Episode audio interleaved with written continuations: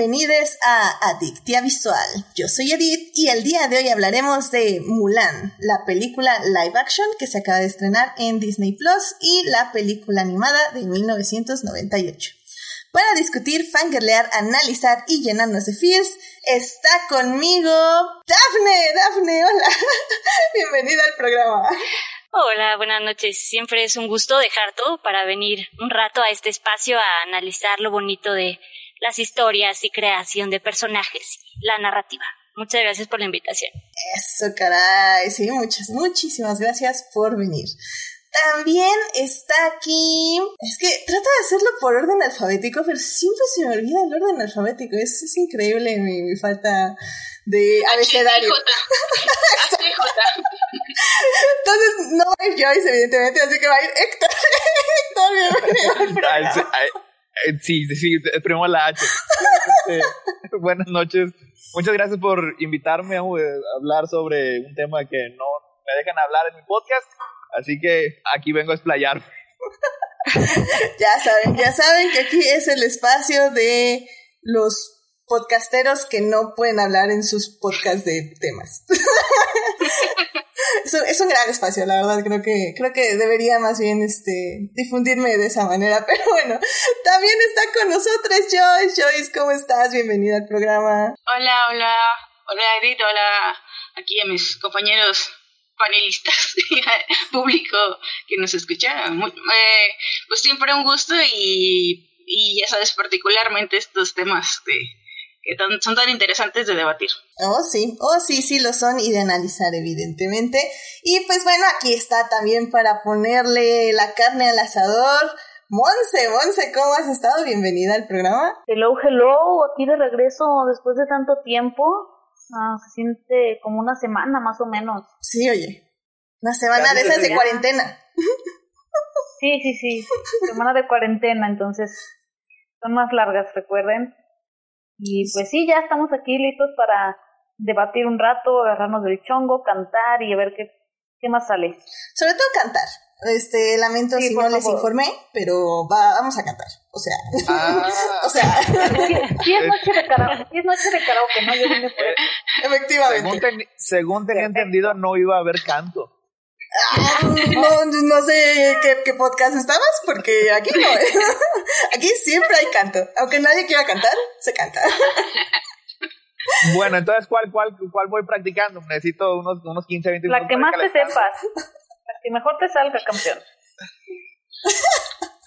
ya veremos, ya veremos. Tenemos tiempo, tendremos el tiempo. No, no se preocupen, no se preocupen. Pero bueno, mientras, obviamente, antes de hablar de estas dos interesantes películas, tenemos que salvar lo que amamos.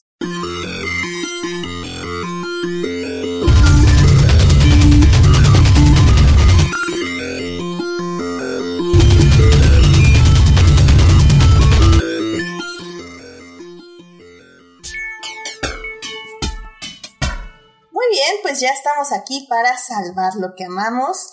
Dafne, ¿qué te gustaría compartir con el público? Bueno, a mí me gustaría compartirles es un poco extraño, pero creo que es muy bonito y creo que vale la pena. Ah, hay un musical que se llama Hades Town, como, pueblo de Hades, eh, que va de eh, Anais Mitchell, que bueno, básicamente es, em, hacen este, es, el musical es una adaptación de la mitología de Eurídice y Orfeo. Es una historia como muy bonita, es, em, la música es increíble. Yo sé que no es fácil conseguir ver la obra, pero eh, yo lo que quiero recomendar es, hay un, hay un video en, eh, en estos videos que hicieron de Tiny Desk Concerts. Eh, hicieron Hades Town, los invitaron para un Tiny Desk Concert y la verdad es que está muy, muy bonito, la música es increíble. Entonces, pues, para que tengan primer como acercamiento a este musical, si es que, bueno, para la gente que no lo, no lo ubica, se me hace muy, muy lindo y es lo que quisiera pues, recomendar. Excelente, excelente, me parece una gran recomendación. De hecho, creo que hablamos un poco de ello en el podcast de este, un retrato de, retrato de una mujer en llamas. Tal vez, no me acuerdo, es que hablamos de tantas cosas que ya no sé si tocabas ese tema, pero me parece muy interesante y pues por lo que dices, hay que buscarlo en el internet. Sí, tío, es de NPR Music y está en los Tiny Desk Concerts. Hades Town. Está muy, creo que les puede usar. Perfecto. Muchísimas gracias, Dafne. Este, lo buscaremos. Eh, Héctor, ¿a ti qué te gustaría compartir con el público? Eh, bueno, es eh, ya lo habían mencionado un poco la, semana pasada y, y nada más lo quería recalcar un poquito porque como imagino saben falleció Chadwick Boss hace hace más de más de una semana. Y ha habido este muchos comentarios eh, muy bonitos de las personas que, que lo querían que, que trabajaban con él. Y se me hicieron muy emotivos. He estado más o menos así al pendiente del director de Black Panther Ryan Coogler eh, se aventó un, un, artículo, o sea, una eulogía uh, en su honor, en el que hablaba, pues, este, del tiempo que pasaron juntos, de cómo él incluso se preocupaba por, por la familia de Kugler, este, estando enfermo y, peleando con, con, esta horrible enfermedad, o sea, como quiera, este, se preocupaba de que su familia estuviera bien y, y, y, pues así, o sea, y muy triste porque también hablaba de cómo pues había pasado ya más de un año escribiendo una parte para él, o sea, un rol para él que pues, pues nunca estaba destinado a ser llevado a la pantalla grande. También este, su coprotagonista Michael B. Jordan también este, habló de lo, lo, bien que se llevaban, así una, una relación de hermandad muy bonita. Y, este, y también Angela Bassett compartió una anécdota eh, muy padre, creo que fue en, en Instagram, o sea, después de que rodaban la película juntos durante meses, nunca le había dicho que, se, que ya se habían conocido. O sea, porque la señora Bassett recibió un doctorario honorario de la Universidad de Howard. Y en, cuando, cuando se los dan, este, les asignan a un estudiante para que les enseñe el campus, así para que este, los pasen y, tengan así un, día bonito. Y en el día del estreno de Black Panther le dijo que él había sido el que, la había, el que había sido el, el estudiante asignado a ella el día que, que, le, otorgaron su, que le otorgaron su doctorado.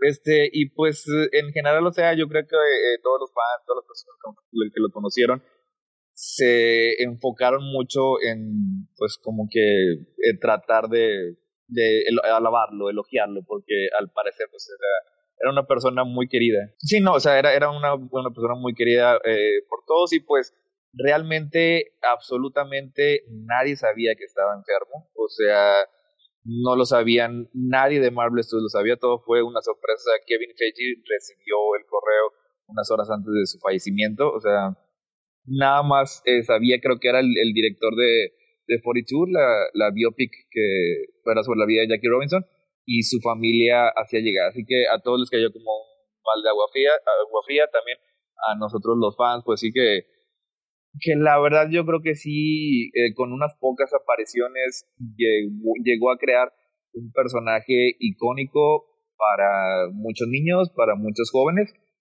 que lograron sentirse representados de una manera heroica y, y muy, muy digna sobre todo. Sí, efectivamente, este, como mencionas, eh, hablamos de ello la semana pasada, pero digo, evidentemente no está de más. Sobre todo creo que eh, vale mucho la pena mencionar eh, las eulogías que, que, nos compartes en este momento, eh, que son, son historias muy hermosas y muy interesantes y que fueran saliendo pues conforme fue pasando la semana, ¿no?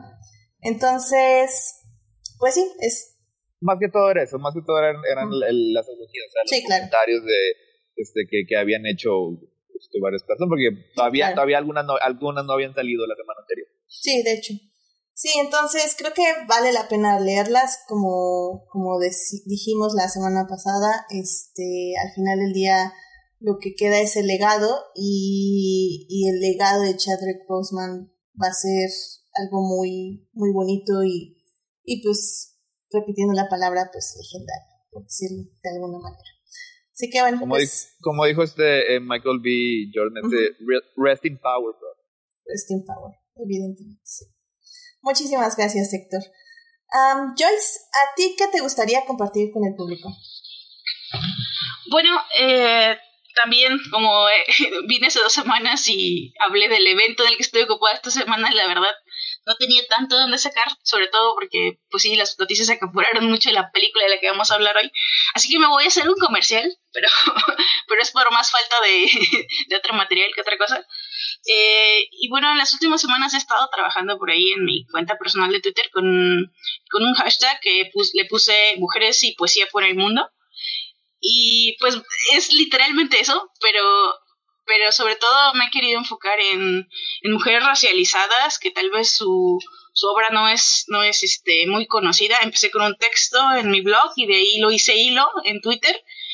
Este, la verdad quiero ir un poco más rápido porque estoy poniendo tres por semana, tres autores por semana, pero es difícil, es difícil encontrarlas, entonces no he podido, quiero, quiero pasar como a cinco por semana en un ejercicio muy tipo Jaco Warner de ir por ahí tachando todos los países del mapa mundi.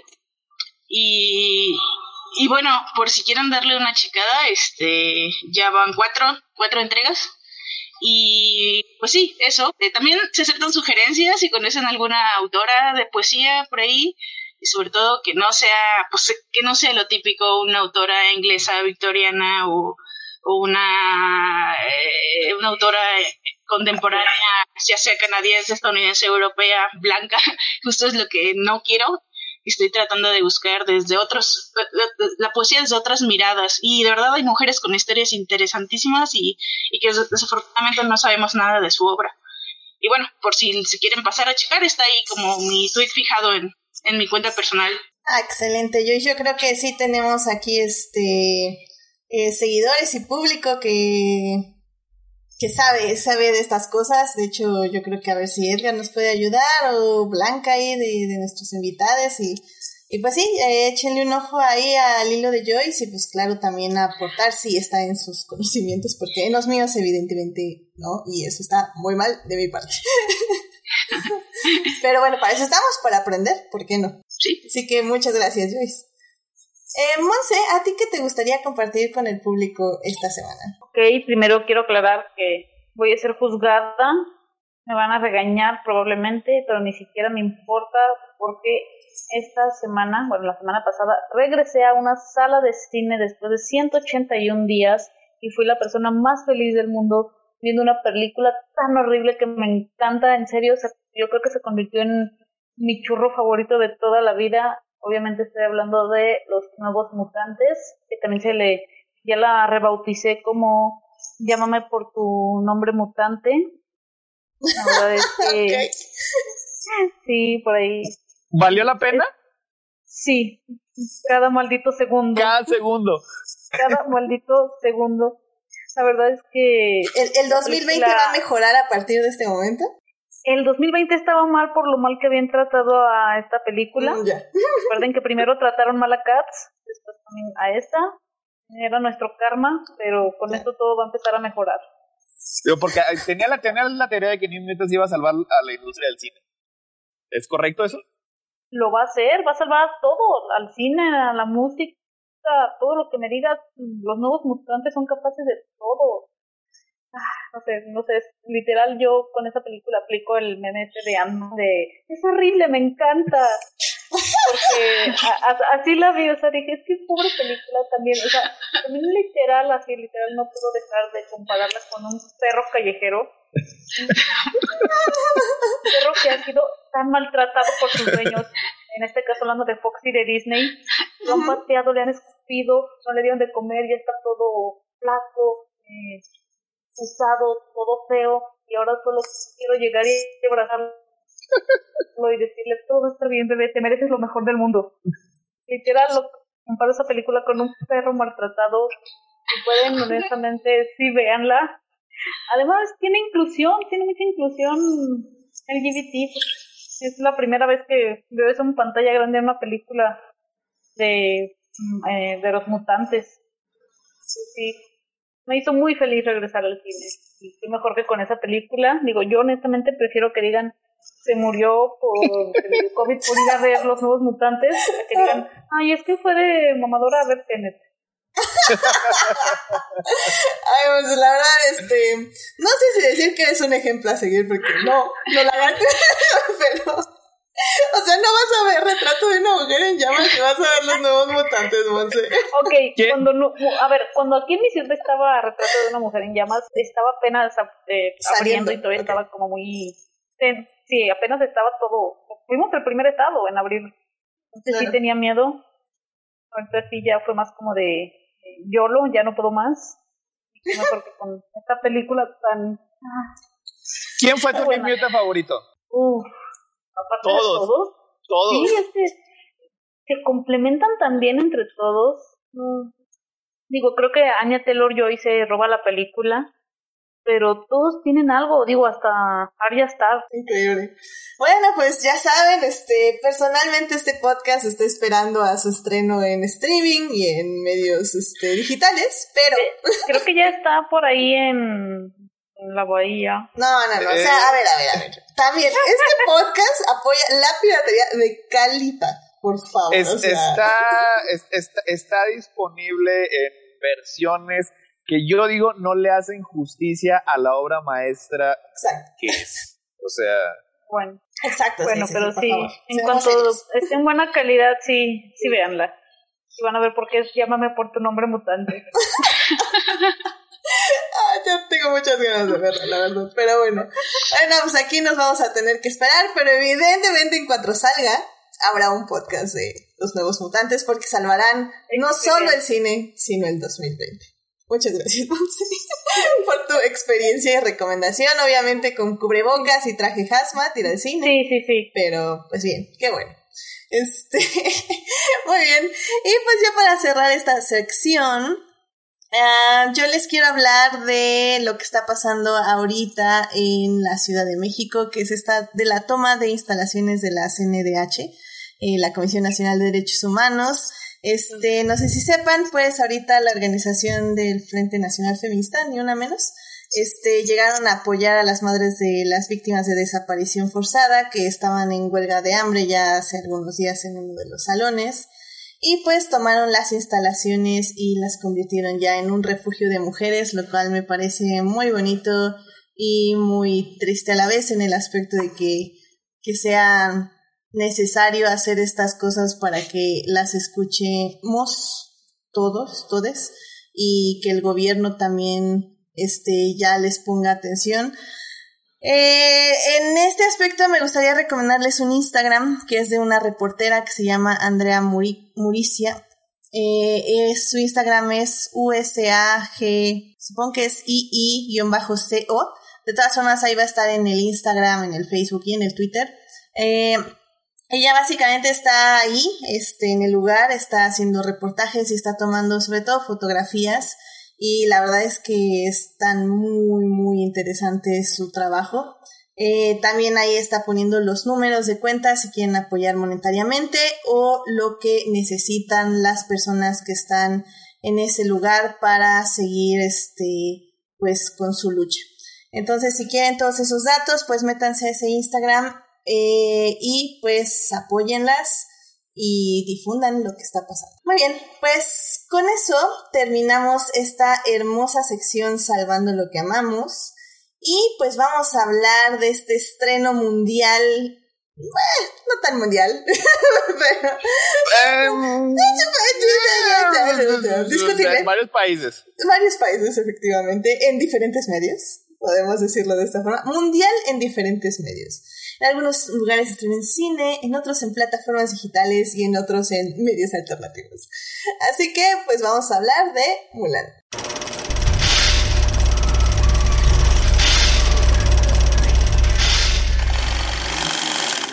Muy bien, pues este viernes estrenó en la plataforma de Disney Plus y salió en algunos cines en algunos países y se coló en los medios alternativos de otros como en México la película Mulan. Esta película que es un remake de la película animada de 1998. Esta película está igual producida por Disney, está dirigida por Nikki Caro. Eh, y pues, bueno, pues este tiene a Liu Jifei de Mulan. Y pues un reparto, la verdad es que pues bastante interesante. Sí, sí, sí, había varias caras que reconocí. Y, y pues bueno, eh, realmente no hay eh, muchísimo más que decir, tal vez que evidentemente la película este, tiene diferencias con la animada, tal vez las vamos a mencionar un poquito más adelante. Y bueno, más adelante también en el podcast vamos a hablar de la película animada de 1998 y por qué sigue en nuestros corazones. Así que en la primera parte vamos a hablar de Mulan 2020, la que se estrenó este viernes. En la segunda parte vamos a hablar de Mulan de 1998, la película animada. Y no estoy segura si haya tercera parte porque como que no se me ocurrió una tercera parte, pero ustedes queridos escuchas que, que oyen el programa en diferido, ustedes ya están viviendo en el futuro y ya saben lo que pasará, porque aquí todavía no lo sabemos. Nosotros no sabemos. No lo sabemos, así que eh, aprovechen ese conocimiento. Si ya hay una tercera parte en su descripción, hubo tercera parte. Si no, no hubo tercera parte. Así que sin más, vamos a hablar de Mulan. It is not a donut hole, but a smaller donut with its own hole. And our donut It's not at all. Muy bien, pues vamos a hablar de Mulan, el remake de 2020, es decir, el remake de ahorita mismo, eh, que salió en plataformas este viernes en Disney Plus. Este, como ya sabemos, eh, Disney tiene una tendencia en los últimos años de realizar remakes en live action de sus películas animadas. Eh, algunos con más este acierto que otros. ¿Por dónde empezar? Eh, rápidamente nada, eh, vamos a hablar con spoilers, pero eh, tal vez lo voy a dejar para un poquito más adelante. Realmente no hay muchísimo que les vaya a sorprender si ya vieron la película animada, o sea, es básicamente la misma estructura. y bueno, es la misma historia, es una historia que pues ya no sabemos de pie a pa, cantada, tarareada y recitada. Em, Igual vamos a hablar de la película en sí, no la vamos a comparar con la animada, eso tal vez lo hacemos ya en unas secciones de más adelante. Pero bueno, eh, pues por dónde empezar. Eh, pues dime, Daphne. Ah, bueno, o Héctor, ¿querías tú decir? Ah, no, pues la mejor manera de empezar es así como unas palabras que diga hace mucho tiempo en una provincia china muy, muy lejana. Oh my god, ¿por qué empezamos desde ahí? traumas, traumas. Es que, bueno, es que no sé ni cómo hablar sin spoilers. A ver, ya sé, Monse, eh, sin spoilers, tu, tu sentimiento de esta película, ¿qué le dirías al público? ¿Veanla o no veanla? Sí, véanla si les gustan las batallas que pareciera que no tienen ningún sentido al final. La verdad es que sí está, siento que en pantalla grande sí se vería tal vez eh, más impresionante. Creo que le, sí, afectó todo esto, pero eso sería para todo otro podcast. Pero si les gustan batallas tipo El Señor de los Anillos, pero sin esa profundidad, sin esos personajes tan icónicos, vayan a verla. Excelente. Este, Dafne, creo que, creo que tú eres el otro lado del espectro. ¿Tú, ¿Tú qué le dirías a nuestro público? Yo lo que diría. Ay, es que es difícil. Sí, o sea, estoy de acuerdo. Sí, o sea, visualmente es muy bonita. Entonces, como, sí, como bien se dice, si gustan ir a disfrutar visuales y batallas bien hechas y épicas, pues está bien. Y pues ya, lo, creo que lo voy a decir, lo que pasa... a veces hablo de más. pero esta película es el Rápidos y Furiosos chinos. Oh my god. En China. Sí. Sí. Lo que pasa es que. No hable, de, no de más. No, no, es que sí, mira, lo que tiene es eso, no es. No es que esté mal, es que siento que, que se quedó muy muy superficial, fue una entrega muy superficial, lo cual no está mal, o sea, puedes ir y te entretiene y las peleas, pero pues eso, eso es lo que, lo que da, ¿no? Bien, pues si nos estamos ya enfocando en, en las peleas, que es un poco la superficialidad que podemos decirle de la película, o sea, al final del día creo que sí son entretenidas. Eh, hay, hay muchas personas que describieron esta película como la Bohemian Rhapsody de edición de Disney. Personal... los nuevos mutantes. la verdad, mira, la verdad. No hay que compararla con esa obra maestra. Todas las películas van a quedar mal.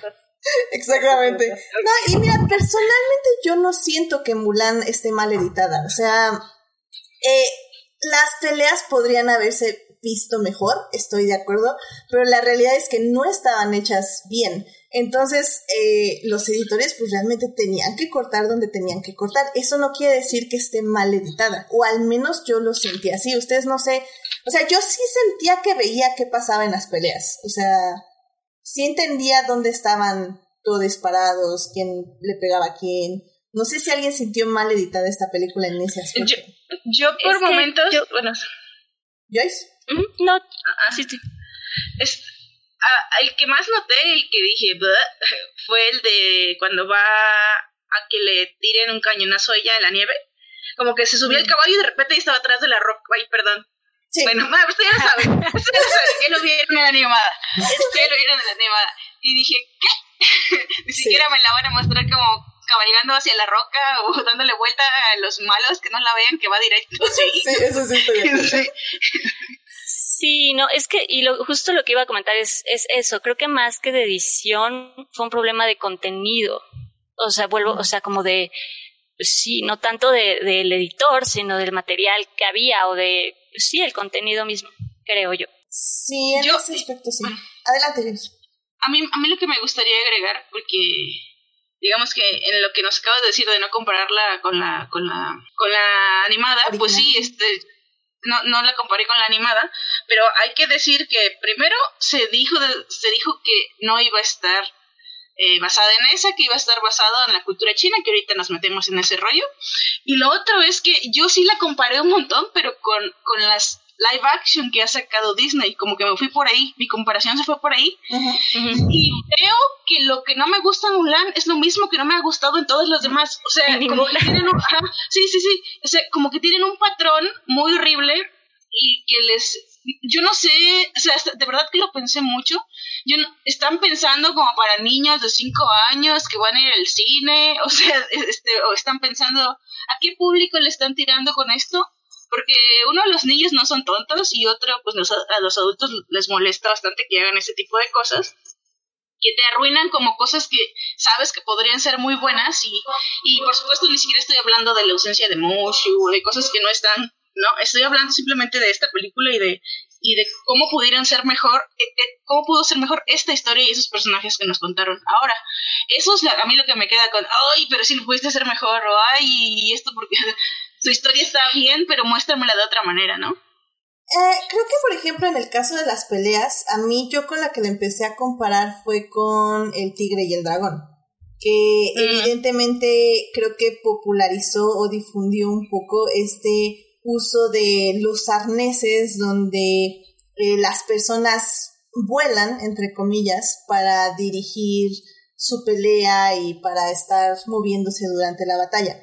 Creo que la intención era un poco eh, copiar ese tipo de peleas, pero el problema es que tanto en El Tigre y el Dragón como en Héroe más adelante, ese la Casa de, las Dagas Voladoras también. También la Casa de las Dagas Voladoras era más poético el movimiento, porque era un movimiento lento, con una cámara fija, y al tener este tipo de movimientos con cortes rápidos y una cámara que está también misma, eh, la misma cámara está dando de vueltas en su propio eje y en, y de 360 grados, eh, sí se siente muy superhéroe, que es al final del día un superhéroe Marvel, que es al final del día algo que tal vez no quisieras tener en una película que se supone que te tiene que remitir a una cultura asiática.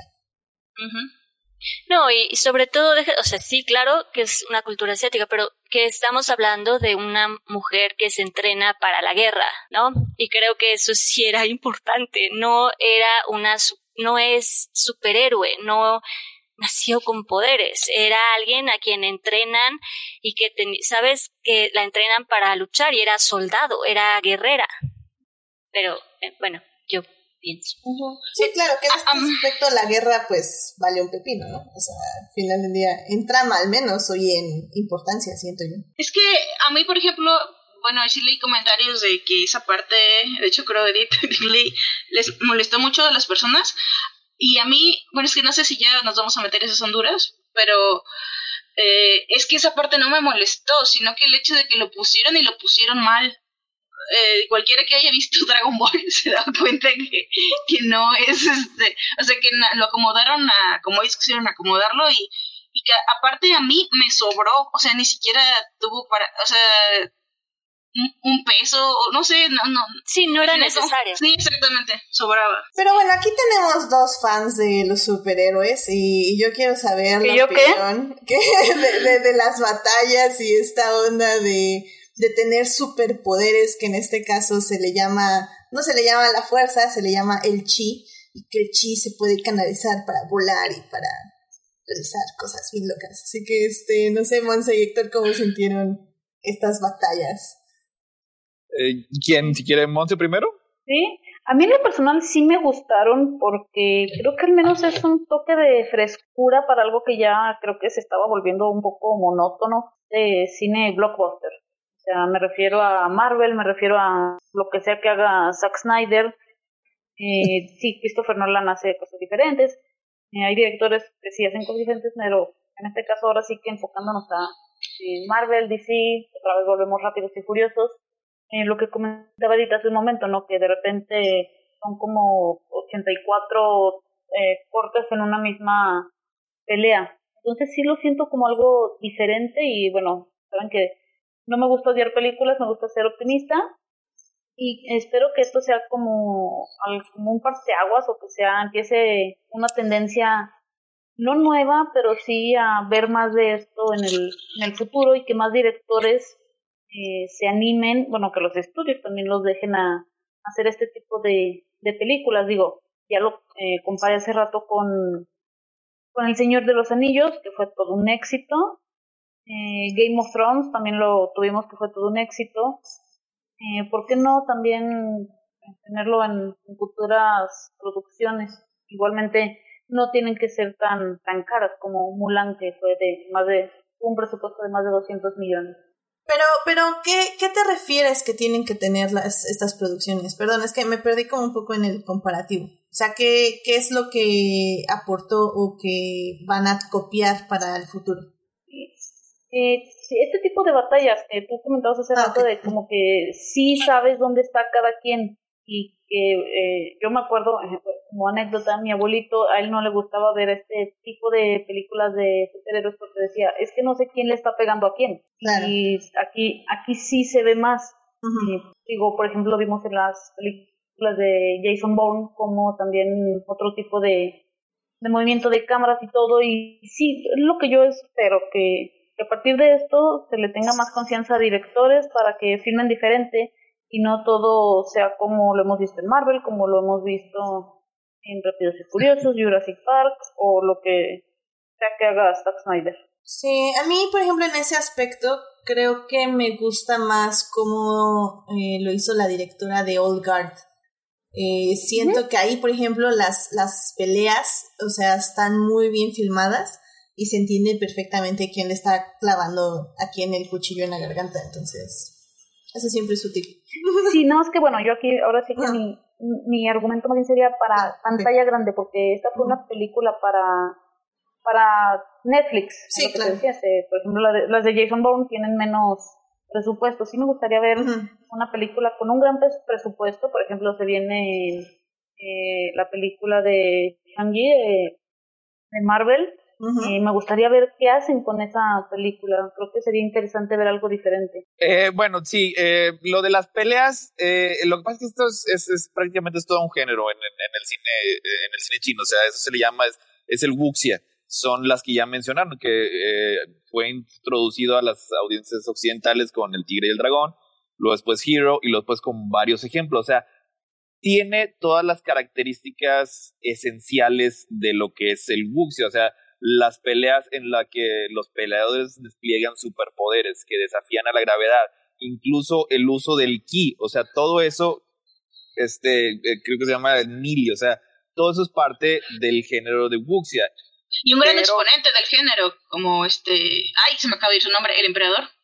Sí, o sea, todo eso es, es este, este, tipo de cine, pero lo estamos viendo en, en Mulan de una manera que a lo mejor se podría percibir como un poquito diluida. O sea, no estamos, no estamos viendo así como que es el artículo genuino, sino como que una occidentalización más digerible a lo que las audiencias están acostumbradas, porque sí también lo mencionaron, o sea, parte de eso del género es que las peleas deben tener eh, ritmo, deben de tener más poesía. Sí, y, creo que y Mulan lo intenta, pero no lo logra. universal.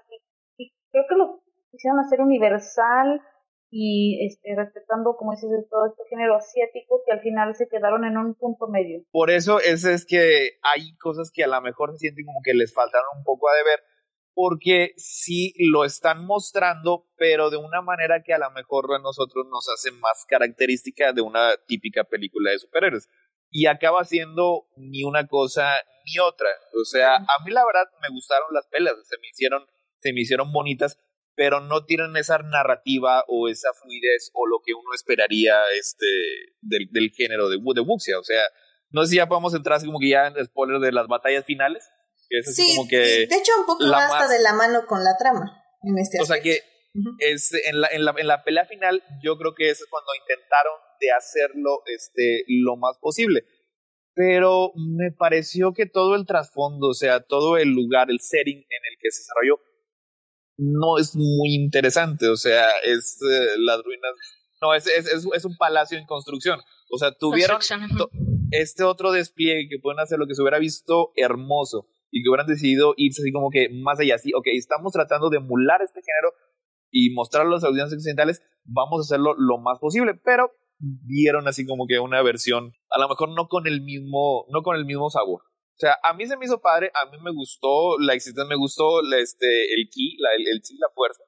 O sea, porque me gusta Star Wars y cuando ponen mi Star Wars en algo, pues generalmente me agrada.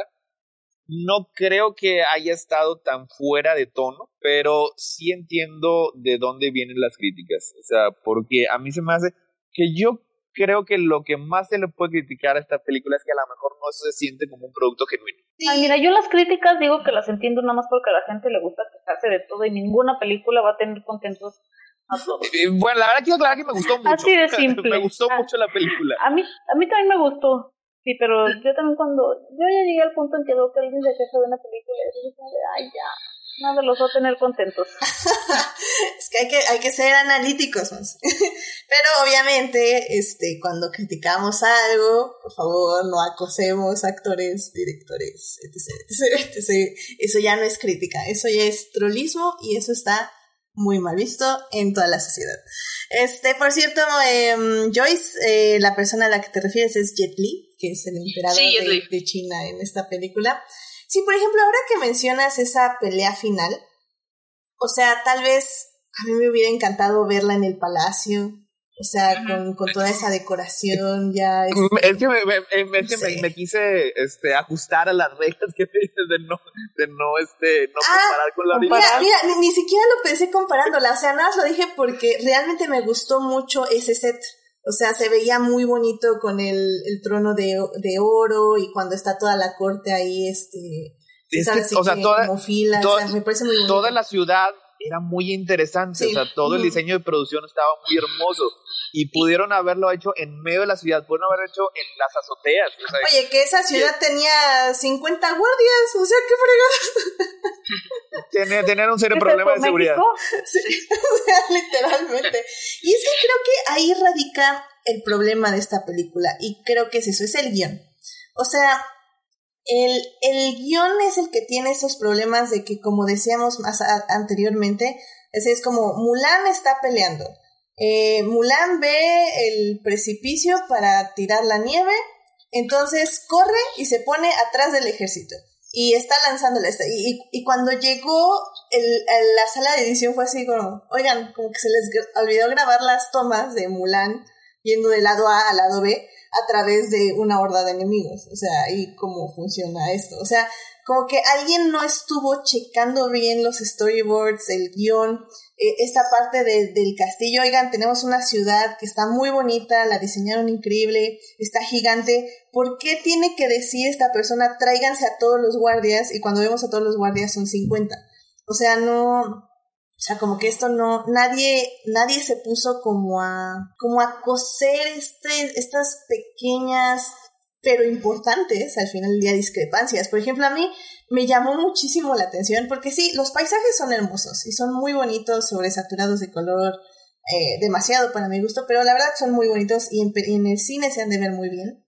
Pero yo no entendí, o sea, como para llegar al campamento tenía que pasar por las cuatro estaciones de, de tenía que pasar por este fauna, desierto, este invierno y luego otra vez aquí en Aguascalientes. Pues, China es un país muy grande. Hay, están todas las estaciones del año al mismo tiempo. I mean, sí, pero entonces ¿cuánto se tardó? ¿10 días? O sea, en, llegar al campamento. O sea, está muy extraño. O sea, son cositas que tal vez en la película no te deberían molestar, pero ya están molestándote tantas cosas que te sacan de tu estado de, de credulidad o incredulidad. Es la suspensión de, la incredulidad. Sí, es la suspensión de la incredulidad y, y, ya te empiezas a cuestionar cosas que no deberías estarte cuestionando, como eso, o sea, no me, o sea, no me debería importar que estén pasando por las cuatro estaciones del año, o sea, debería verse bien y me debería gustar, pero llega un punto en que sí se ve raro. Es, es, es, es el, axioma este, que decimos eh, generalmente, o sea, si una película te gusta, le, le, le permite ese tipo de cosas, y si al final no te acabó gustando, pues es cuando le empiezas a encontrar ese tipo de detalles. Sí, sí, porque mira, yo en la semana en un, un amigo, bueno, ahí en Twitter decía que, así de la nada preguntó, ¿por qué no ni hace We Go Again, que las amigas de Sophie no acuden a, al hotel, que no sé qué, yo así de, dude, ¿en serio le estás buscando lógica, mamá mía? y, y, creo que eso aplica con muchas películas, es así como de la típica película de apaga tu cerebro, no intentes buscarle lógica porque vas a perder. Vas a perder mucho tiempo, vas a hacer corajes, vas a terminar perdiendo, van a hacer más las cosas que no tienen sentido que las que, las que sí. Pero estamos de acuerdo que todas las películas tienen eso. O sea, todas las películas te piden que rellenes espacios y eso está bien. El problema es cuando ya te piden que rellenes toda la película. No, y absolutamente todas las películas, si les buscas lógica, les va a fallar. Claro, claro, claro, estoy completamente. Pero ahí si, si tu reacción a la película es positiva, le encuentras justificaciones a todo y le puedes encontrar a todo. O sea, Avengers es perfecta para mí. Aviéntenme lo que quieran, se los, puedo contestar. Igualmente. El, viaje por el tiempo, todo lo, todo lo que quieran. Yo igual. Porque nos gustó mucho. nombres. O sea, por, como nos gustó mucho, tendemos a, a defenderla y son cosas que realmente no, a lo mejor no aparecen en la pantalla, no, y eso sí, sí suele pasar mucho. Cuando una película te gusta mucho, incluso hasta les perdonas ciertos errores. O sea, se los perdonas y no te importa que esto no tenga lógica y a veces así como que hasta te volteas y dices, ay, no vi esto, no vi esto. Y bueno, pasémonos ya de aquí justo a la trama. Que eh, para, para empezar, creo que para mí, eh, lo primero que me dijo esta película está horrible bueno, no, no. Spoilers, spoilers sobre la opinión. Spoiler, No, mira, o sea. tenía duda de la opinión de Deep. no, eh, o, sea, no, tal vez lo pensé así, pero no es mi opinión final. En el aspecto de que siempre que me ponen un narrador, ya es cuando yo ya así literalmente digo, ah, ya, bye. o sea, para mí tener un narrador en una película es signo de que algo no está bien. O sea, siempre, para mí personalmente. pero los señores de los anillos tienen narrador. No, pero no, no, no, es, es una introducción. es un narrador. Tienen narrador. No digo que sea una regla, hay sus excepciones, pero en general tienden a ser signos de un mal guion. Claro, me pueden sorprender y hay películas que sorprenden mucho, evidentemente. Y en el caso del Señor de los Anillos, ahí es una narración para la exposición, es el tipo de cosas a la que se refiere Edith. Si necesitas dar exposición en la narración, algo está mal desde un inicio. Aquí se lo perdoné porque inicia como contando una historia y no necesariamente te está dando mucha exposición acerca del setting o acerca del mundo en el que se desarrolla. Sí, estoy de acuerdo. Creo que en el momento en que ya dije ya, no te lo perdono, es este ya muchísimo más adelante cuando Mulan, este spoilers, muere falsamente ahí fue cuando dije ya, no, esto sí no te lo perdono porque literalmente me estás explicando algo que tengo que estar viendo en pantalla.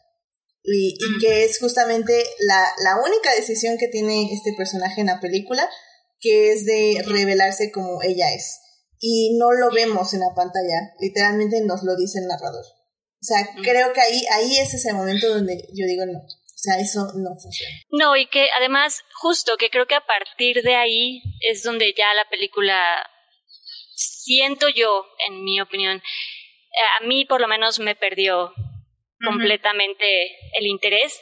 No que esté mal, o sea, siguen estando entretenidas las batallas, pero ya desde eso, ¿qué dices? Desde esta parte donde ella se levanta y se quita la armadura y se suelta el cabello para ir a luchar, a mí personalmente me perdí un poco. Sí, y es que es, es eh, Mulan, eh, entiendo que la estructura y la forma es de, de una mujer Jedi mutante que está ocultando sus poderes al mundo porque misoginia y sexismo, o sea, lo entiendo y eso está bien. No está bien la misoginia y el sexismo, está bien ah, eso, eso sí me decir yo aquí de, este, perdón.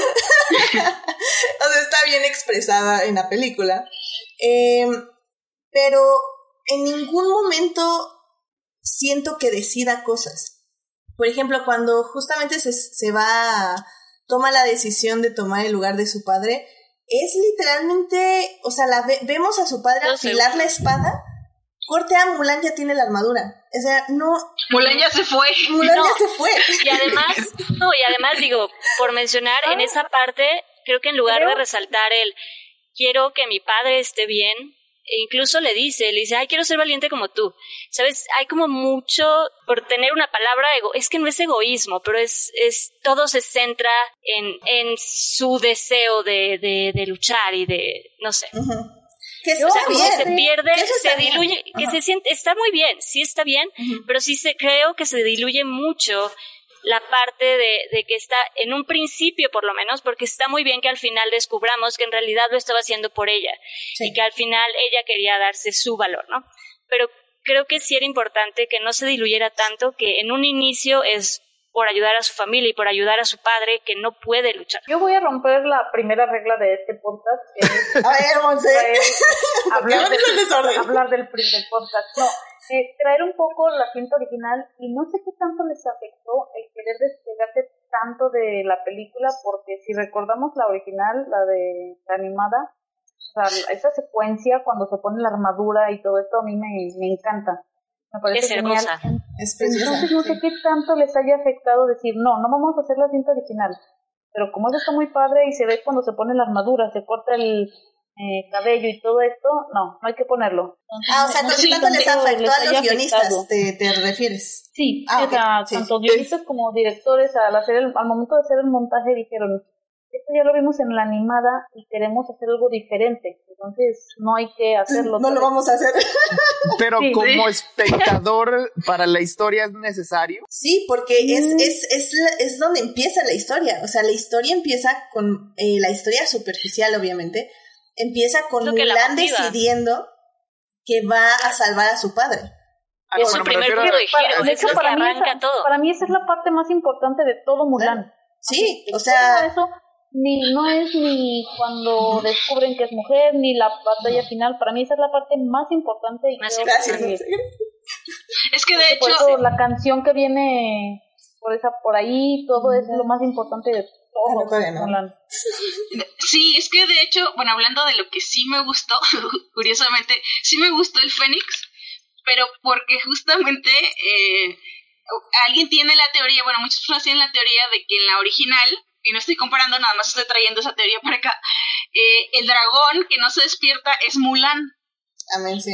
Y entonces, eh, el Fénix, hasta la última escena de la película, de esta película, de del 2020, eh, yo no me había dado cuenta que nada más lo veía Mulan hasta, la, hasta la última escena. Y entonces dije, ah, claro, es que es Mulan. Y entonces, eso fue, eh, sí me gustó y tengo que admitir que sí me despertó como sentimientos bonitos, pero tal vez más que nada como haciéndole espejo a los que ya sentía por la, por la animada. este, y, nada más, y nada más para decir, eh, justo ahorita lo que dijo Monse, que me pareció que queda en el clavo, esa fue también a mí la sensación que me dio. Insisto, cuando la vi, la vi pensé que no, mm, estaba yo como con muchas lagunas en cuanto a la cultura china. ¿Y por qué lo digo? Porque justamente en eso se excusó Disney una y otra vez. ¿Por qué no vamos a usar las amushi? ¿Por qué no vamos a traer elementos y no va a haber canciones? Porque nos queremos eh, enfocar en la cultura china. Y bueno, ya por ahí por Twitter estuve poniendo cosas de que hay, teorías fuertes y, que yo las creo, pero son solo teorías, de que Disney no posee los derechos totales de Mulan y por eso no pueden incluir a ciertos personajes o ciertas eh, tramas. Y el hecho es que tampoco, después descubrí ya cuando vi que tenía esas lagunas, dije, no voy a hacer un juicio ahorita porque entiendo que no entiendo todo lo que estoy viendo y justamente lo que decía un momento antes de la, bueno, no sé, me imagino que ya todos tuvieron la oportunidad de ver los tweets de esta antropóloga, pues china, se llama Chiran Jai Shao, que habla de justamente, bueno, ella la destroza en un hilo, pero va diciendo por qué y por qué, no sé quién, eh, con quién se asesoraron, pero están hay elementos chinos muy mal, o sea, muy mal puestos. Por ejemplo, el Fénix sí es chino, pero lo de renacer de las cenizas no es, es, una cosa occidental. Este, occidental. Occidental totalmente se quería decir, creo que era de Egipto originalmente esa, esa referencia, pero sí, este, eh, vaya, están mal puestas y justamente lo del, lo del, ki o chi que decía, bueno, es que eso es una energía que pasa por todos los seres humanos, no tiene sentido que digan que es solo a través de, de los niños. Bueno, ella, les recomiendo que vayan a ver ese hilo. Este, está increíble todo lo que dice, pero ella termina muy enojada con ganas de arrancarse los pelos porque que no, que no está, que nada de lo que está ahí está bien. Entonces a mí me llama mucho la atención como Disney, justamente como dice Monse, sí se quiere alejar de, según de la versión animada, para decir que es para la cultura china, pero también lo hace todo mal. Y, y entonces, bueno, pues me da mucha tristeza que sea así, porque pues justamente se queda a medias como algo que, que no, no alcanza el potencial. Sí, y es que eso se siente justamente, que se quedó en el limbo, que se quedó como en medio, sin poder agarrar bien una, un lado ni el otro, ¿no? Sí, porque por ejemplo, lo del chi es, es interesante, como lo acercan, porque tiene una buena intención eh, en lo malo, en el aspecto de que, o sea, ok, va, eres mujer, entonces la sociedad te dice que tú, si tienes un chi súper grande y súper conectado contigo, si tienes acceso al chi ilimitado, este, no lo puedes tener porque te van a considerar una bruja. Esa idea en per se no está tan mal, pero a la hora de ejecutarla se ve horrible. Por ejemplo, yo pienso que si hubiera sido algo así como el chi lo tenemos todos y por alguna extraña razón o o yo tu padre te quise enseñar a accesar al chi y por eso aprendiste y por eso tienes estas habilidades o, o por alguna razón tú entiendes mejor cómo fluye el chi. O sea, no, o sea, la idea de que hacer el chi elitista en cierta forma o como de, de solo la gente especial, hombres pueden tenerlo, o sea, como que siento que hay muchas formas de aproximarlo y esa forma no fue la mejor al final del día porque al, en, el, en la mitad de la película, Mulan se encuentra que justamente ella como hombre, o bueno, percibida como hombre, eh, eh, en un momento, uno, eh, su capitán le dice, oye, no, pues ¿para qué te escondes tu chi? O sea, pues obvio que no te dijeron básicamente en tu casa que era lo mejor que un hombre puede tener, ¿por qué no lo accesas? Y es cuando ella tiene una secuencia de dos de medio minuto de entrenamiento donde nada más está dándole vueltas a la espada que siento que dejan, o sea, como digo, como que parten en dos su entrenamiento. O sea, ahora ya no solo dejó de entrenar con los demás como una persona normal, sino que ahora tuvo que volver a entrenar, pero solo porque su entrenador le dijo que sí podía accesar a ello. Y luego la bruja, que, que, también es un personaje que tiene buenas intenciones, pero que siento que igual no termina por ser estar bien, le dice eso, le dice como, ah, sí, ya tienes tu chi, pero tienes miedo porque no, no, no estás diciendo la verdad con este, ¿qué decía? La, ¿Fue el antropólogo que puso que era el eslogan de la FBI? o alguien... lealtad, ah, honor y, verdad. Verdad. y verdad. Que al parecer es el eslogan de la FBI, que ¿por qué no? Leal. Leal, valiente y honesto. Ajá. Y o sea, son cosas que siento que Mulan no decide en ningún momento. O sea, como que hay gente que le dice, oye, ¿sabías que puedes hacer esto? Oye, ¿sabías que puedes hacer esto? Y, ella, o sea, obviamente sí decide hacerles caso, pero ella nunca se le ocurre como decir, oye, puedo usar mi energía para esto. Ah, mira, o puedo usar mi energía para esto otro. Y básicamente, literal, para subir las cubetas hace trampa porque nadie tiene el chi. Entonces esa, esa tarea era imposible para hacer para todos los demás. Digo, obviamente no es cierto, pero se entiende como que nada más porque pudo accesar a su chi, pudo hacer esa ya tarea. pudo hacer todo. No porque y eso le quita mucha fuerza. Exacto. Sí. Es que es, e, e, es, es, un cambio, haciendo un poquito la, la comparación con la original. En la original, pues Mulan era. Latito, latito, nada más este. Era una persona normal. O sea, era una persona normal que quería ser soldado y se hace parte del ejército y entrena muy duro y esa es su historia. Aquí lo que hicieron, la verdad, le cambiaron y le pusieron componentes míticos, más legendarios. O sea, aquí Mulan no es una persona normal. A lo mejor sí es parte de una narrativa un poco elitista, pero pues es parte de los mitos de todo. O sea, o sea, no es para nada una persona normal. O sea, ella tiene talento y es un talento que su, la sociedad en, que en la que vive le tiene que decir que lo tiene que esconder. O sea, porque si lo exhibe va a ser tachada de bruja, así como dijiste. Y lo que me gustó de la película es que es precisamente eso. O sea, aprende de una manera un poco atrabancada y si ahorita lo discutimos eh, eh, relativamente inexplicable, que no debe de esconderlo.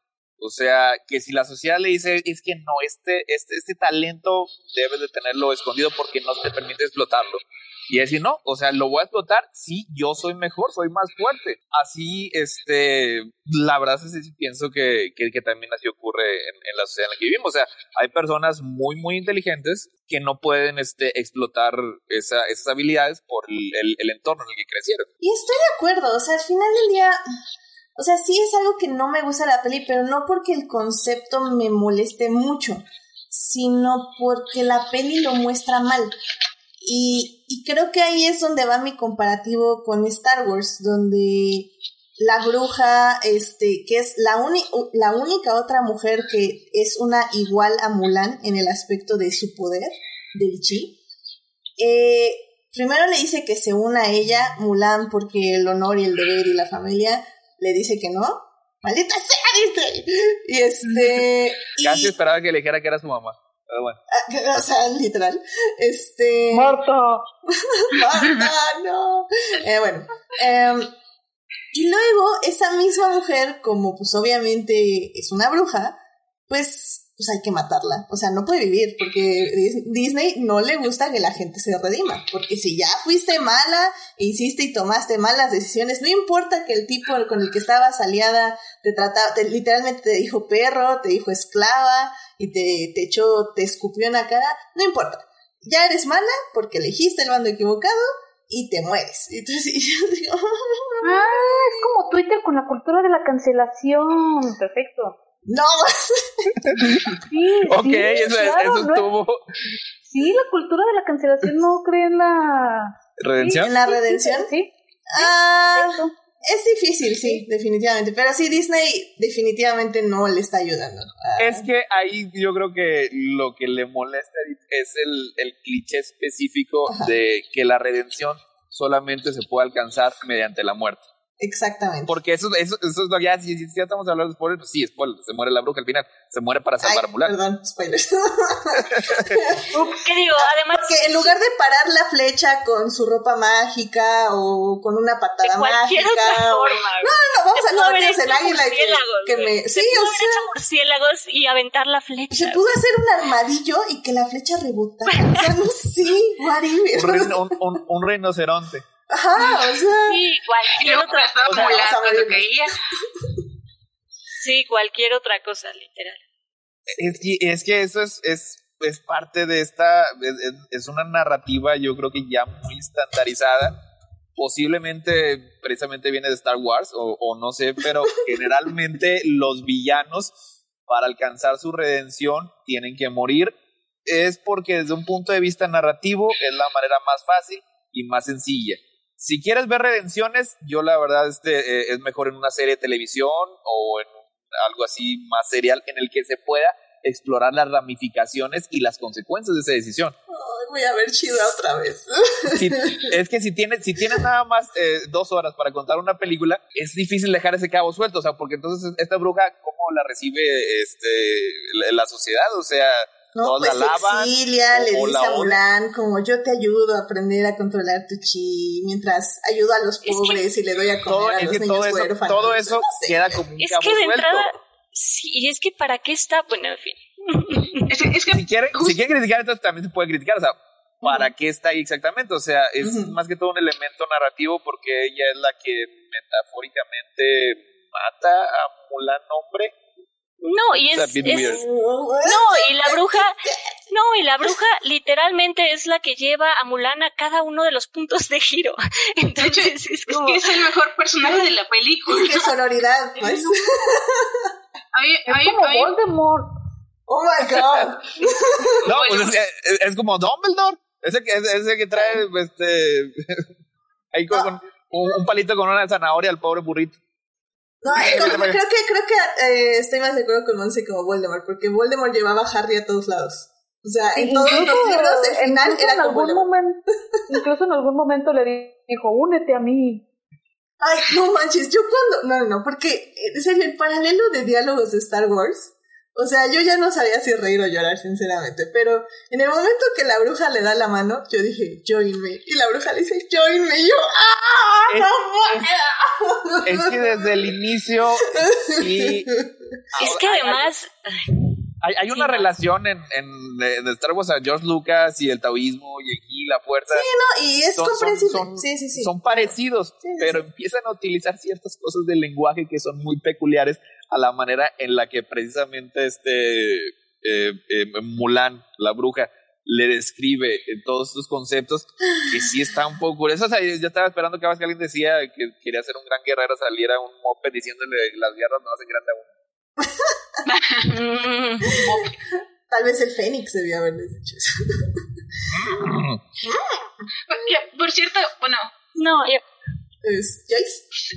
No, no, solo iba a decir porque me acordé de otras cosas que sí me gustaron de la película. Es que yo, yo de verdad la terminé de ver y dije, no, o sea, sí me gustó, pero, pero justamente ya cuando no aguanta un rewatch, no aguanta un rewatch y con todo lo que aprendí después de lo que le decía, dije, ah, ok, entonces me fui mucho por esta parte que comentaba. Pero, por ejemplo, a mí se me gustó el personaje que es, pues, la parte de Kriki, humana. Sí, Me gustó mucho Ujú. Porque sí, sí siento que le daba como otra cosa y el- la parte esta del campamento Sí. Eh, me gustó mucho. Voy a decir espíritu maligno porque otras cosas que se quejaba esta antropóloga es que las brujas no existen en la mitología china que es, es un- que, es un- es que, ah, sí entonces este, me gustó mucho y yo cuando sí creo que hasta di un grito de emoción fue cuando vi a Migna salir Ay, de la alta también. dije ah porque no me en- esperaba en En su vestido traía un mushu. Sí, Estaba, sí, bor- sí lo vi estaba en los bordado, easter sí. mucho. Así cuando alguien me pregunta, este, y sale mucho, o no la voy a ver porque sale, no sale mucho. Pues sí sale, fíjate, así que vas a tener que verla. Y sale varias veces, está. de hecho. Es- Sale es- también está. eh, al lado del Para que no emperador. digas, para que no digas que arruinaron tu infancia. Exactamente. Ahí Sale está, mucho. ahí, ahí está, tu- ahí está, ahí está tu mucho. Me encantó la aparición ahí de Mina Wen, me sorprendió, no me lo Sí, esperaba. yo, yo Yo tampoco. Y la verdad, esa Sí. parte que dice Joyce del campamento también me agradó mucho. O sea, creo que Sí. los actores eh, sí tenían. O sea, entiendo que Mulan tenía que ser este tímida y alejada de ellos por razones, ya sabemos. Este, pero la verdad tenían muy buena química todos los actores. O sea, se ve que se la Sí, pasaron bien. que yo sí, yo sí estaba, yo sí sentía así como que, como de compas, ¿no? O sea, como que casi, casi era de, a ver, ustedes pónganse a platicar, cotorrear y nosotros los vamos a grabar. Y ocasionalmente digan los lo- diálogos que les dimos. Sí, y de, y de, rep- y de repente digan lo que les estamos diciendo, pero sí, sí se sintió así como de, ah, pues sí, sí tienen química, bien podrían estar en un campamento, bien podrían estar en un bar, no sé, haciendo también dando relajo, pero sí. Me gustó también la decisión de dividir a, al personaje interés romántico, hash, digo, slash, este, en dos, o sea, que ya fuera como, hubiera un comandante un y personaje, un bi personaje.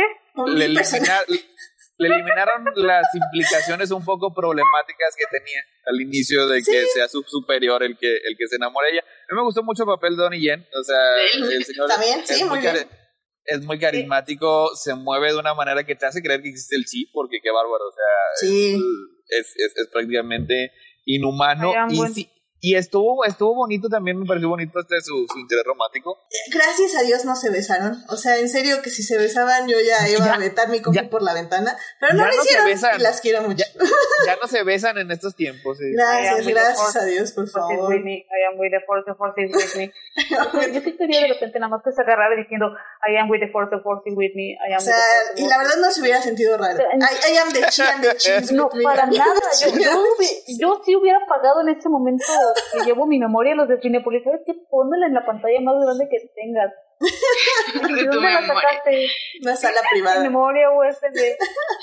A, a mí lo que, lo que no, no, bueno, no sé, no lo entendí, es porque justamente llevan como varias escenas hablando, interactuando, ya habían peleado, y de repente le dice, no eres mi amigo, y yo de, ah, no eran amigos ya, y cuando se va, este, es como, no me, ¿cómo, ¿cómo, que le dice que no le va a dar la mano, o que le sigue dando la espalda, ¿no? Y yo de, ah, bueno, esto no lo entendí muy bien cómo lo cerraron, pero... Sí, cuando una semana, cuando una escena antes ya estaban platicando y siendo amables y siendo... Oh, es las hormonas, las hormonas. No, pues es su primera interacción con una persona. No, y es que ese es el problema. Cuando empieza a ver como buena... No, así no. Es que justamente ella estaba, o sea, literalmente estaba acostado al lado de ella y... Sí. La timidez. Y después no le quiere... Sí, no. Fue muy y extraño. Es que eso, eso también fue un detalle que a mí es otra ya que empiezas como a conocer un poco más a estos, justo a los otros soldados y como dicen, que, dices, bueno, a ver qué tal, empieza a ver ahí un poco de convivios y de repente te aíslan totalmente a Mulan y ya no se siente más ese, bueno, al menos yo no sentí ese trabajo en equipo. ¿Sabes? No se vuelve a sentir ese, esa convivencia, se siente en ese momento en el campamento y, ya, porque literal en la batalla los encierra, literal los, cierra que ellos peleen aquellos peleen y yo me voy a, pelear con, ¿no? Bueno. Es, esa e, es un poco súbito el desarrollo de esa caracterización, lo que hace no muy creíble que todos se pongan del lugar de Mulan. O sea, porque esa escena no existe de la misma manera en, en la original. O sea, ahí se supone que cuando va a decirles que este, la super amenaza va directo a la capital a, matarlos a todos, o sea, le creen, le creen porque según esto el resto de los soldados ya había establecido un lazo inquebrantable con Mulan que no creo que veamos en la película. O sea, porque no es nada más, no es nada más de que, ok, bueno, tiene sentido lo que está diciendo, vamos a hacerle caso. O sea, es de que el resto de sus amigos le creen ciegamente porque tienen una hermosa relación con ella. Con ella, claro. Y eso se hubiera cimentado más si en la batalla hubieran peleado a su lado. Pero la mandaron con una tropa especial para perseguir al monito este y de ahí se encuentra la bruja y ahí el narrador decide que la es Mulan, o sea, entonces pues, ellos pues literalmente estaban peleando a morir solos y no estaban con ella. Sí. Es que creo que la e incluso cuando e incluso cuando ocurre lo de la avalancha, ni siquiera tiene como ese impacto, porque sí, o sea, regresa Mulan y ella solita, porque es más fuerte que todos y no necesita armadura ni a nadie, eh, pelea contra todos y todos los ojos están en ella nada más, y luego va contra, y va contra la montaña, y luego regresa y les dice eso de Mulan, y dice, bueno, vete, y entonces, no sé, como que esa empatía hacia Mulan o, por lo menos en el momento en el que ella está entre estas dos montañas llorando, o sea, yo personalmente nunca sentí que el personaje lo pierde todo, ¿no? O sea, nunca sentí realmente esa soledad, ese, güey, sí, la hice mal, la cagué, me equivoqué, qué carajos hice y perdí todo. Ese, ese, ese sentimiento de, de desolación y de me quedé sin nada, no, bueno, a mí personalmente, no, no me, no me llegó. Sí, sí, sí estoy de acuerdo. Y digo, eso podemos justo ya hablar un poquito más en la llamada, este, porque, porque sí, o sea, creo que al final del día, creo que en sí el problema de, de Mulan, de esta película, es, es eso, es, es, es como entender que una mujer fuerte tiene que, o sea, solo puede ser fuerte si es independiente y cortando como sus lazos. Y, y eso es un poco esto, o sea, porque al final del día si hubieran tenido a sus amigos, eh, a sus compañeros de guerra a su lado, o sea, si, como no sé, o sea, me, me imagino un momento Wonder Woman cuando se quita la ropa con, para pelear en la en No Man Land, o sea, algo algo donde realmente no solo el público, o sea, como público es como, wow, ya se soltó el pelo y se quitó la armadura, wow, pero nadie la está viendo, o sea, nadie, nadie está viendo en la película la revelación de su ser. Y, y sé que en, en sí no es importante, porque lo importante es que ella se revela a sí misma, pero, pero si ya lo vas a hacer visualmente es porque alguien más dentro de la película lo tiene que ver y tiene que reaccionar a ello y aquí nadie reacciona a ello. O sea, llega, pelea, lo salva a todos y, y de repente se revela ya entre la neblina, pero ya que acabó todo, o sea, no, no sé, o sea, como digo, siento que esta peli es eso, o sea, tiene buenas intenciones, pero están mal, mal, tan mal realizadas que salen como malas intenciones.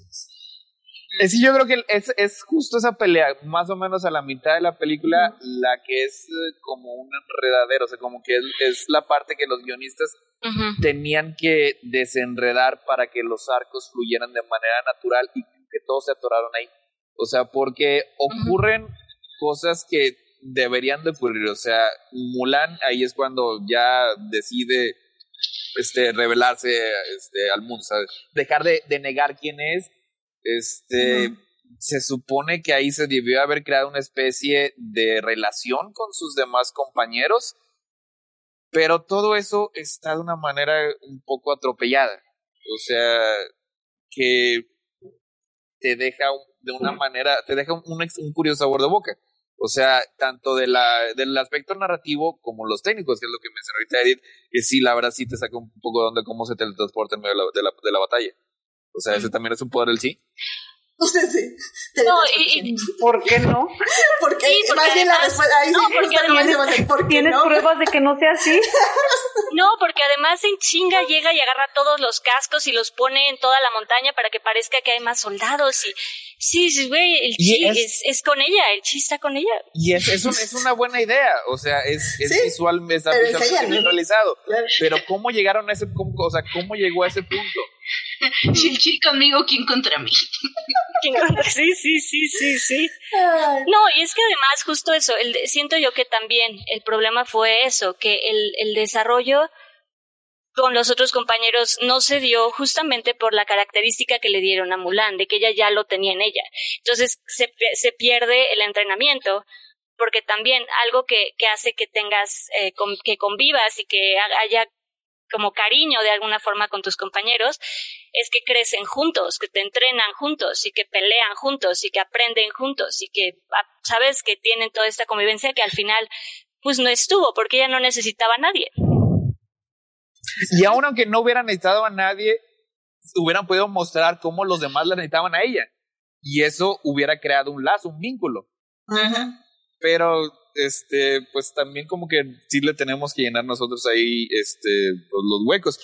Y como el amulando esta película se cuestiona su identidad de una manera más constante que la original, que en la original realmente no lo hace, se, se, se espera no lo sé, suena falso. no de la manera como lo vemos aquí en esta película. O sea, en la original quiere, eh, se utiliza esto como máscara para el fin. Y aquí como que es parte del fin mismo. O sea, y eso hace que el guion requiera una mejor solución a la que vimos. ¿Sabes? Pues, Adelante. No, es, nada más como para cerrar todo este mi argumento extraño que he traído hoy como por ningún lado, como la película, este, eh, es que a mí me hubiera gustado, obviamente, ya sabemos, ver la reacción de la taquilla china con la película. De verdad que sí, que, me lo pregunté cuando, es así, cuando la acabé de ver, ¿esto qué tal? Porque también eh, lo que decíamos es que eh, en China nunca, nunca, nunca sentó bien Mushu, o sea, y mucho menos que el emperador eh, se inclinara a hacer, se hiciera reverencia a Mulan. Por, yo, y yo por eso cuando vi cosas que no me gustaron como que del emperador, este, así de apúrate, casi casi que le decía apúrate a desatarme a Mulan, este, dije, bueno, creo que eso responde a eso. Pero, pero igual, o sea, vaya, porque la taquilla no es lo que está diciendo una antropóloga, ¿no? O sea, la taquilla es otra cosa. Eh, las personas que, que van a ir a ver la película. Entonces, eh, creo que eso le apostaron, tal vez, pienso, o sea, mal apostado, no estoy justificando nada, pero creo que tal vez eh, hicieron muchos cambios en la película. Yo imagino, em, eh, como pensando en lo que China pudiera censurar y en lo que China le pudiera gustar. Pero es que tiene tantas cosas que la verdad yo no creo que, que, les, les, vaya a agradar mucho. O sea, tiene un exceso de magia, tiene un exceso de brujas, o sea, con una ya sería mucho. Este. Fíjate que yo no sé, viendo, comparando lo que fue Coco en México.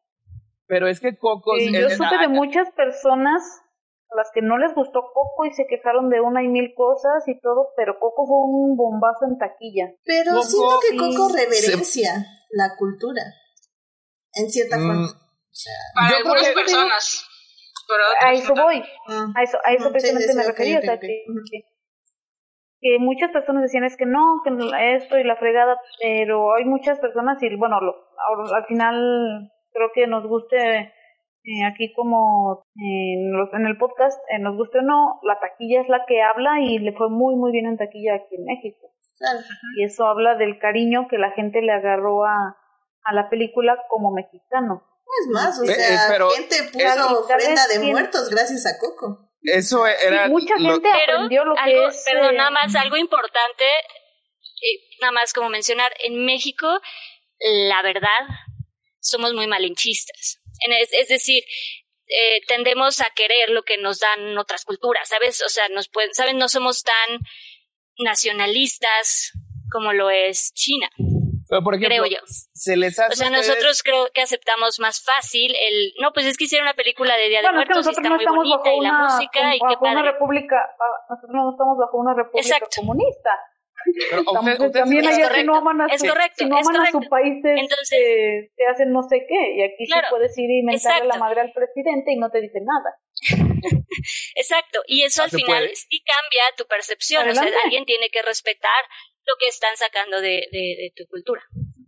Pero a ustedes se les hace que Coco es un producto genuino? No. No. No, pero como dicen, creo que al final del día mucha gente ya tenía muy perdidas la costumbre, o sea, al menos, por ejemplo, el Día de Muertos como lo es, que no digo que tampoco lo manejamos como era, porque pues no, o sea, ya se ha ido diluyendo mucho con el paso del tiempo. Pero mucha gente ya no lo... En el que ya estábamos más cerca de Halloween que de Exacto. Día de Muertos.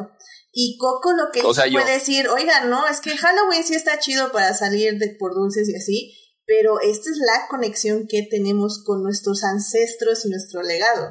Y la gente se acordó de eso y le gustó mucho la idea. O sea... Es que a mí se me hace que sí, Coco es un poco más genuino como producto, como reflejo de la cultura mexicana. Eso que a mí no me gustó de Coco. Pero le, este, le, alabo que tenía esa manufactura, al menos. Tenía la esencia y el sentimiento, ¿no? Que, que, al menos parecía genuino, o sea, que eh, los realizadores eh, sabían de la cultura que estaban hablando. Y aquí, pues, Mulan sí, sí me gustó mucho, pero hay cosas que dices, o sea, aún con un, conocimiento limitado de la cultura china, dices, estoy seguro que así no vivían en esos tiempos en esa parte de China. O sea. Y, por ejemplo, en, en, un video de. Uh, no me acuerdo cómo se llama el canal de YouTube, pero sacaron como varios easter eggs y ah, pues este telar lo pusieron por el poema de quién sabe qué, y Mulan habla de los dos conejos por tal poema, y bla, bla. O sea, Y ya cuando empecé a ver ese video sí dije, ok, trataron de meter a calzador muchas cosas chinas, pero el hecho de que tengas a los dos conejos que representan no sé qué poema, no quiere decir que estés haciendo un tributo al poema, nada más estás poniendo un poema en medio de...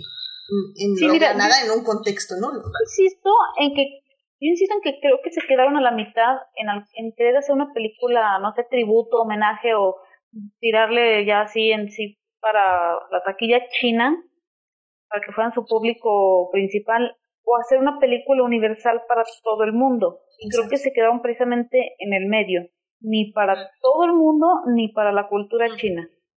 Ni la cultura china, sí. Bueno, pues ya voy a cerrar porque sé que podemos seguir diciendo muchas cosas de Mulan.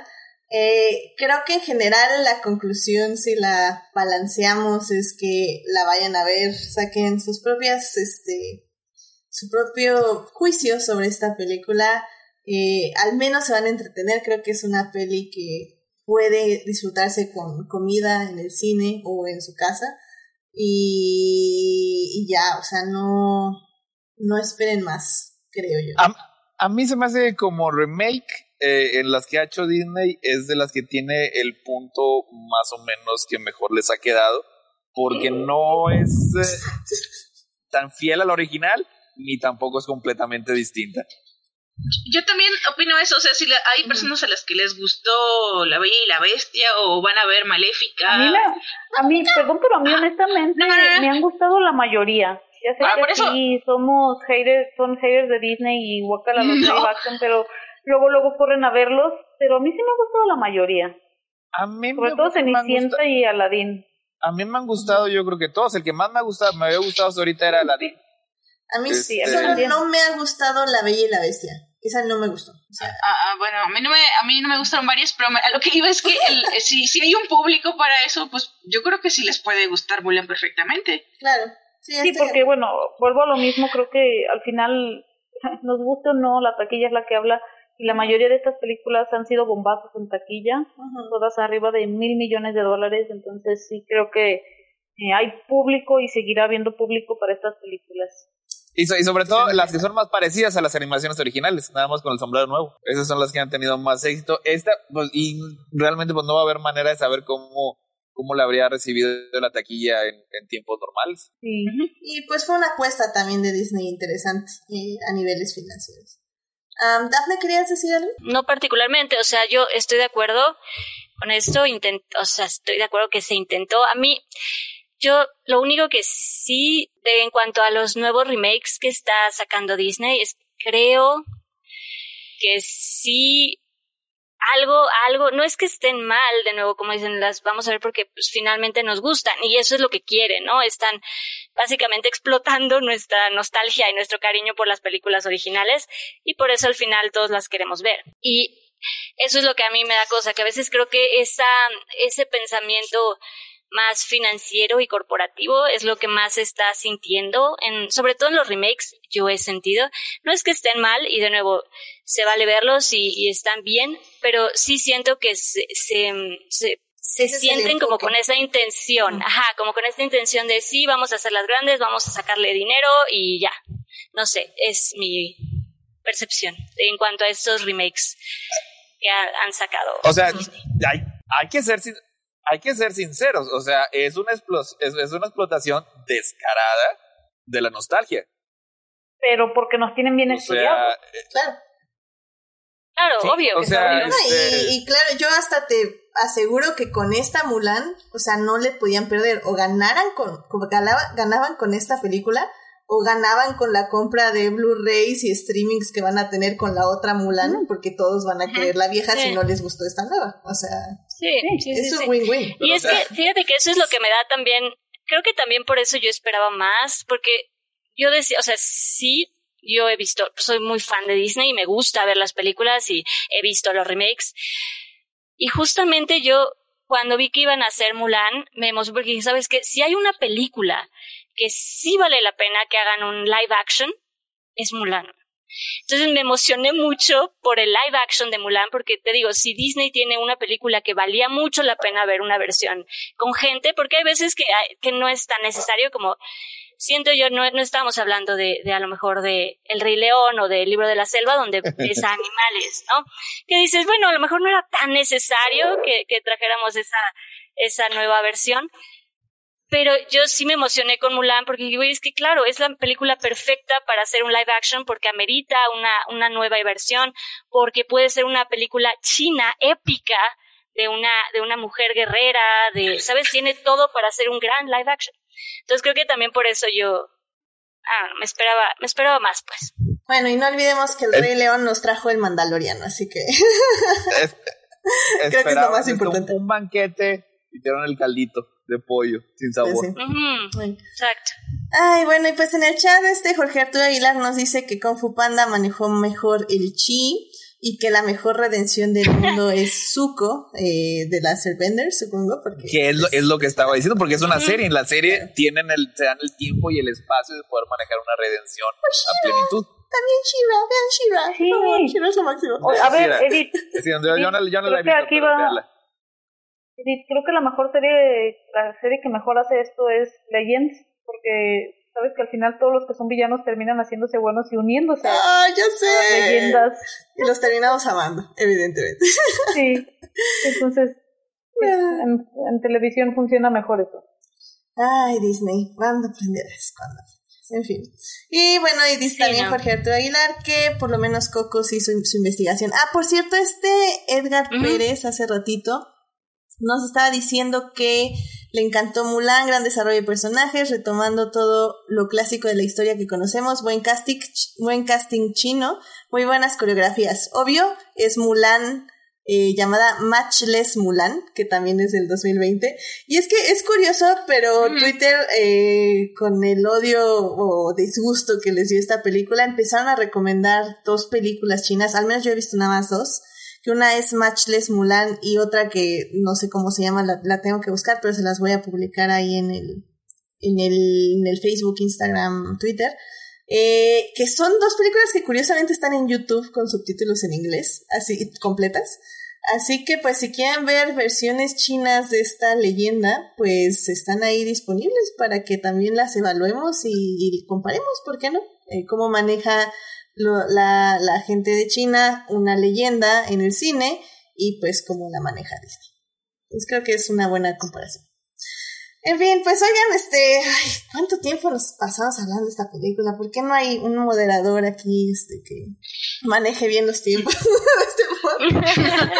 Así que, pues vamos a hablar de, de otra película, en este caso, la misma película, pero la versión animada original. Blow that piece of junk out of the sky!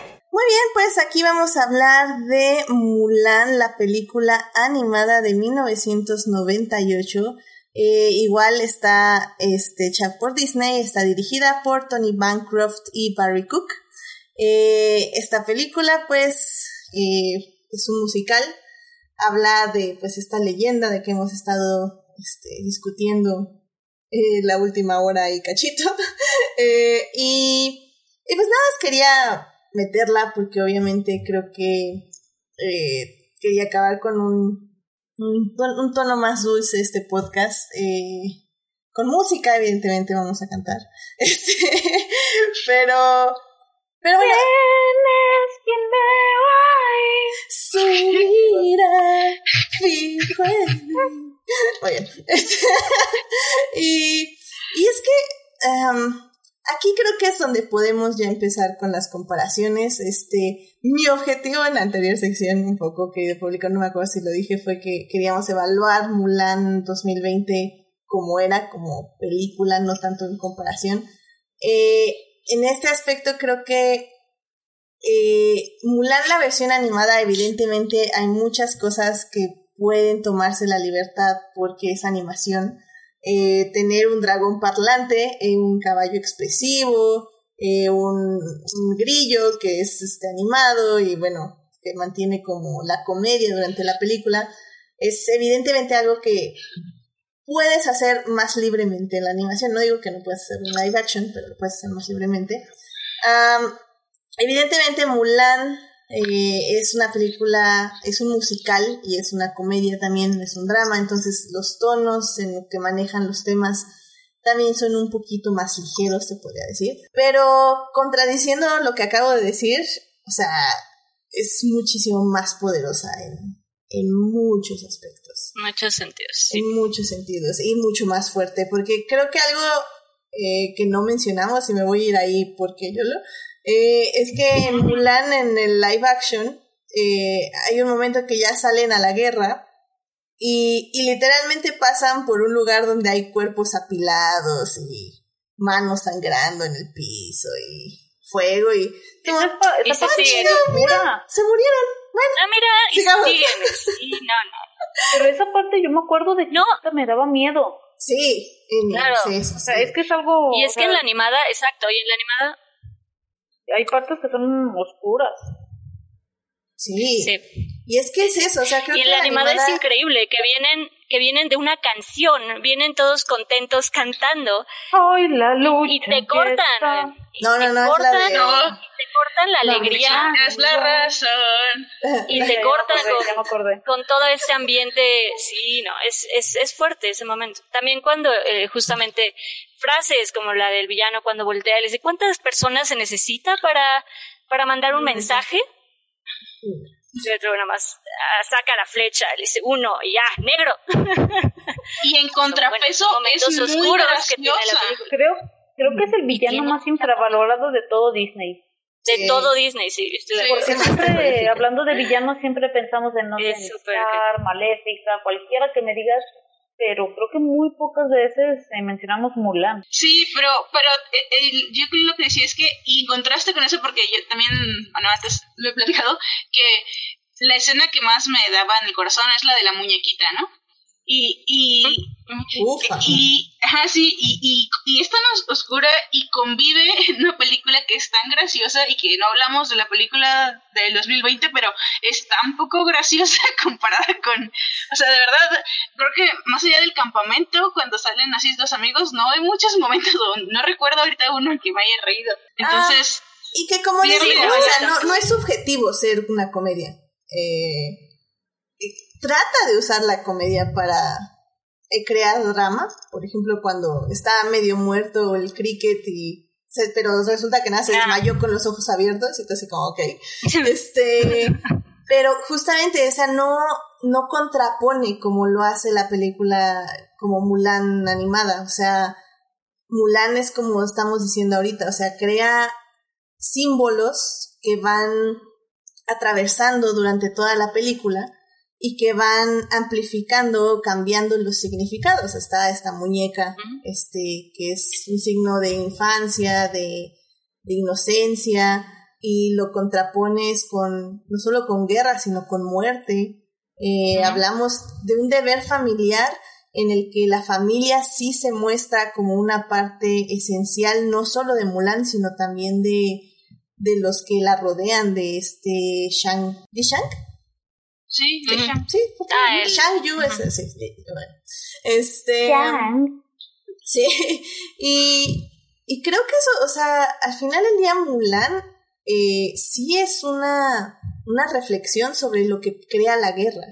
Y, y más que hablar del machismo y del sexismo, Mulan siento yo que habla más de los roles de género eh, y cómo estos impactan tanto a mujeres como a hombres.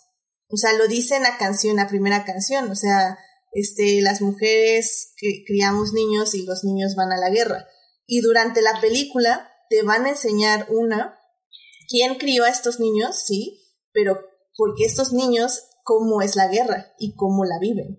O sea, y, y No, y- live action trata de hacerlo un poco en esa, en esa plática de la fogata, pero siento que igual no, no lo logra poner bien.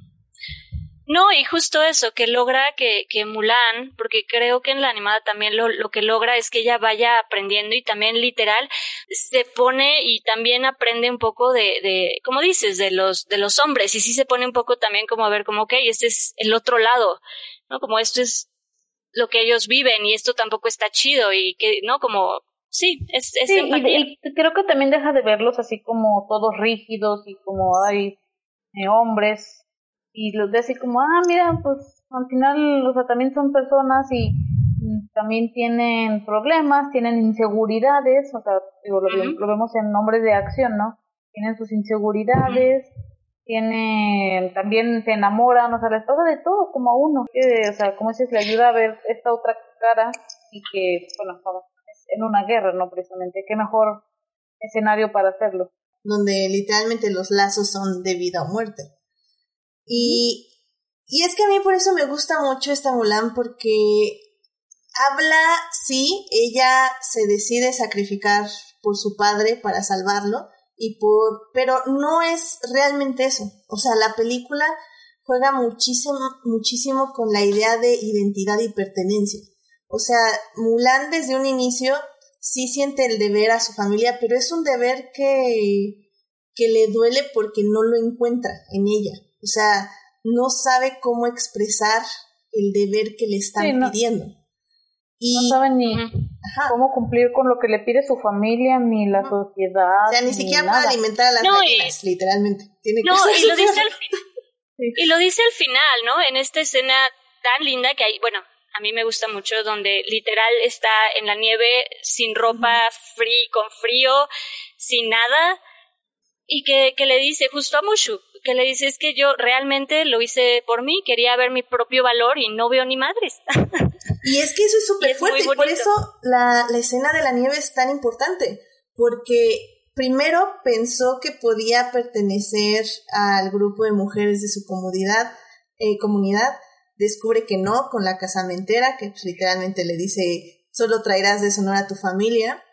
Luego empieza a estar con estos hombres y, y, empieza a sentirse no solo que pertenece, sino que puede aportar algo, porque hay, hay varios momentos de decisión, y por eso le, le decía a Héctor hace ratito que no lo sé, Rick, porque en esta Mulan sí hay muchos puntos donde Mulan puede decir, ¿sabes qué?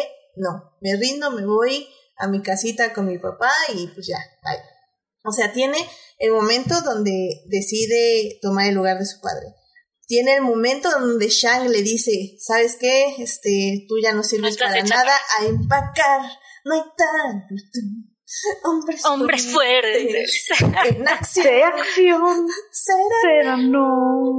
Y, ella es que justo decide quedarse. O sea, literalmente ya podía irse a su casa y nadie le iba a decir nada. O sea, ya la habían despedido, literal. Y ella decide quedarse para probarse algo a sí misma. De, todo esto lo... Bueno, esto es más personal, pero... no sé, creo que todos aquí más o menos tenemos pues no sé si la misma edad, pero al menos compartimos los mismos referentes de cultura popular. Y, y a mí lo que me llama la atención de Mulan, la película animada, es que cuando salió fue la primera película con la que yo me identifiqué como persona. o sea, a pesar de que había visto, a pesar de que había visto muchas de princesas, a mí no me, pues no me identificaba con ellas, ni siquiera con Pocahontas, que, que todavía es más, digamos, es, es, es, diferente a otras princesas no sé, canónicas de Disney. Pero con Mulan fue la primera vez, así que dije, ah, sí, no, sí, claro, tengo los problemas que tengo que tiene Mulan. Algunos te parecen, no todos, tengo que ir a la guerra.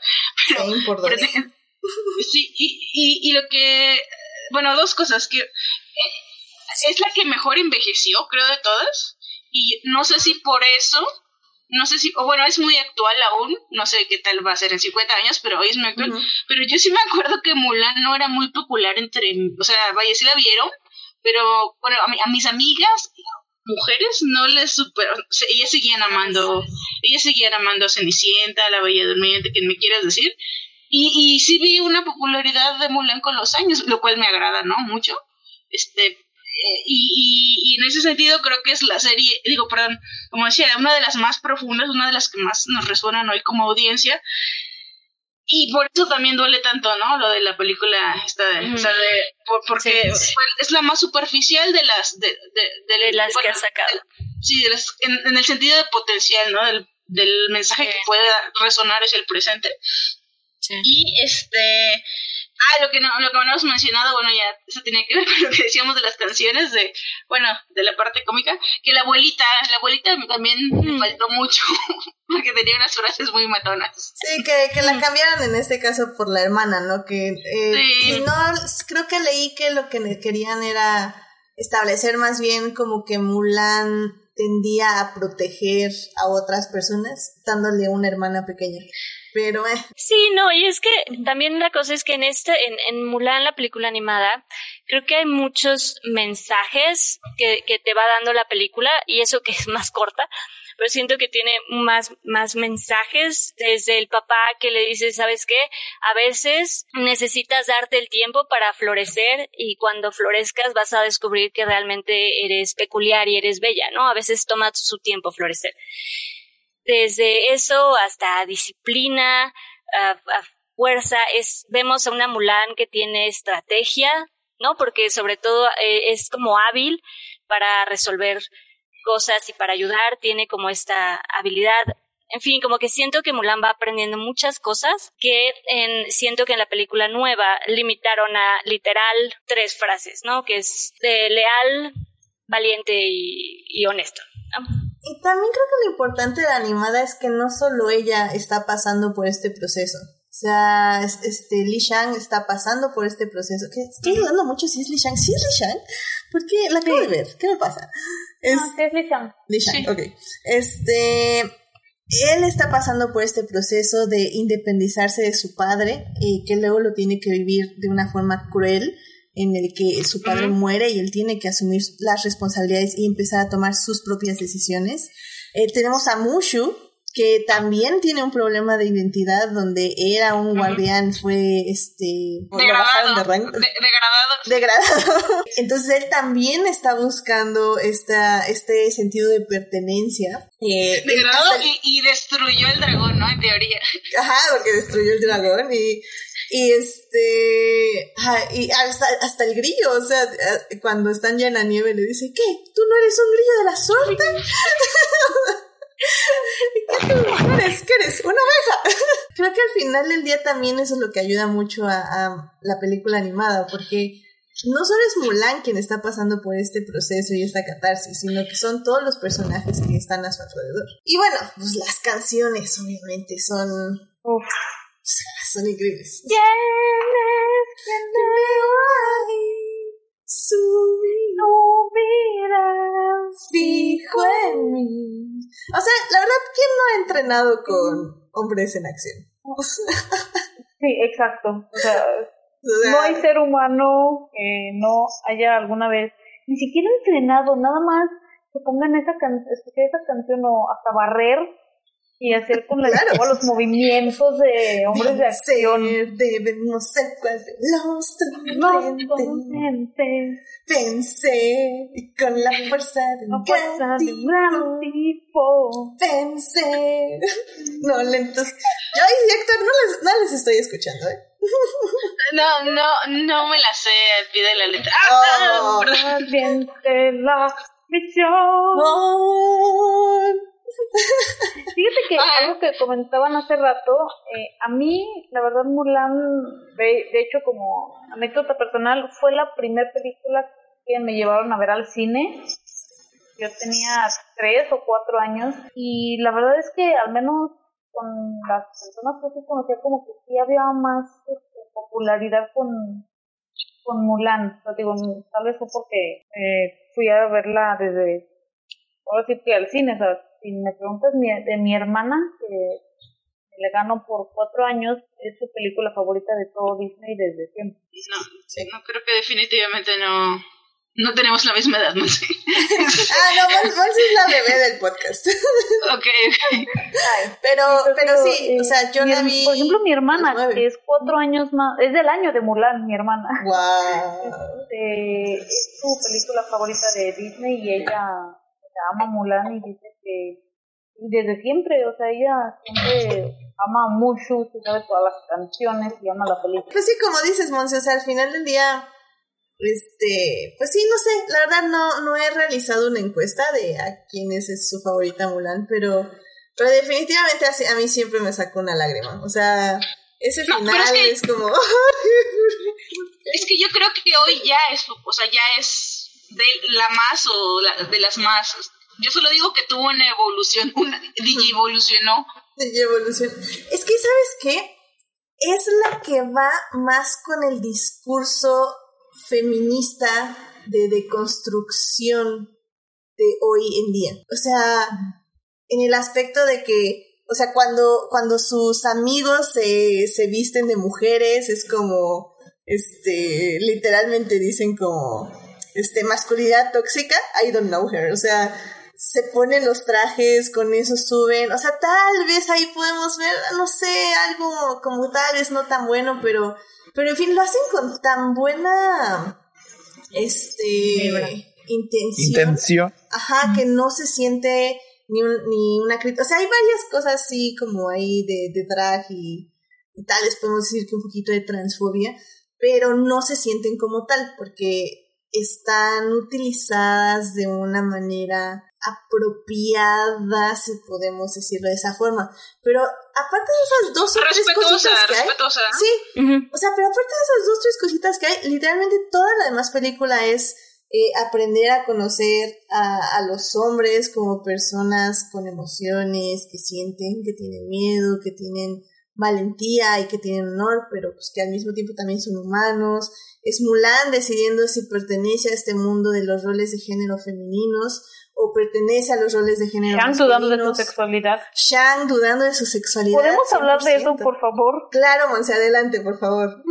Porque creo que es algo de lo que Disney, no sé si se arrepintió, no se dio cuenta muy tarde o qué pasó, porque no hay persona que hoy día vea la película, aunque sea por primera vez, y diga, ¿qué onda con Shang? O sea, ¿sabe?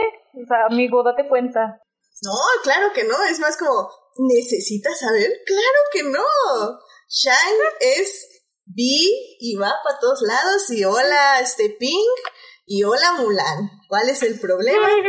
Si yo Creo que no sé le amo. si Disney no, no se dieron cuenta o qué fue lo que pasó. Yo creo que hay un héroe, este, una heroína, un héroe detrás de, de, de esas cartones de animación, cuando ponía esas caras a Li Shang como, wow, este hombre es fuerte, inteligente, y nadie se dio cuenta, pero esa persona sabía lo que estaba haciendo y le tenemos todo nuestro respeto. Sí, porque te digo, hoy dile a cualquier persona que no la haya visto, vela por primera vez y te va a decir, es que este vato sí es bi. Sí, 100%. O sea, no hay manera de decir, no hay cómo negarlo, ya ni Disney puede negarlo. O sea, tal vez, es más, tal vez hasta creía que era gay. Y cuando descubrió que Mulan era una mujer, hasta lo dudó, dijo, no. maldita sea, soy Y bi. creo, y creo que ahí fue cuando se confundió más. Él era así como que, ah, sí, soy gay. Tal vez algún día se lo diga a mi papá. Mira, me gusta este chavo. ¿Qué? ¿Es chava? Soy bi. Exactamente. ¿What? Sí, no, y Ahí la vino, verdad su crisis ahí vino su verdadera crisis de identidad. Exacto, te digo, es que todos los personajes tienen crisis de identidad en esta película, incluyendo crisis este, de sexualidad, claramente. Sí. Y eso está bien padre, o sea, al final del día, eso es lo que hace Mulan una peli muy bonita. O sea, que es muy sincera en lo que sienten sus personajes y no los juzga por eso, solo los deja ser y ya. Y expresarse y tener sus catarsis cuando las tienen que tener, llorar cuando tienen que llorar y, y reír cuando tienen que reír. A ver, Héctor, has estado creo muy que- callado. ¿Qué, ¿Qué sentiste cuando viste Mulan por primera vez? ¿Yo? ¿Sí? Ay, es que no, no, no, no escuché. Para, este, a ver si, si, si mal no recuerdo a esos viejos tiempos de hace aproximadamente 7, 8 horas. La película está muy bonita, está muy bien realizada, tiene una estructura bien clásica, o sea, la manera en la que la cuenta la historia está muy bien realizada, los personajes están muy bien definidos, o sea, los animadores y los directores tienen una idea muy precisa del tipo de historia que querían contar y la contaron prácticamente sin tropiezos. Yo creo que todo lo de la película funciona. Eh, Mulan está, tiene un arco de personaje mucho mejor realizado que en, en- en la película. El, gene- el, el, el interés romántico, que ahora ya me aprende que se llama Shang, también se le da este se le da un poco de exploración porque se, este, se le da todo este el trasfondo de lo que tenía con su padre y que fallece en miedo de la guerra tiene que lidiar con eso también está muy bien. La verdad Mushu es muy muy agradable. La voz de Eddie Murphy yo creo que nada más la supera Robin Williams como el genio la manera en la que da sus diálogos la manera en la que tiene el timing comédico es insuperable.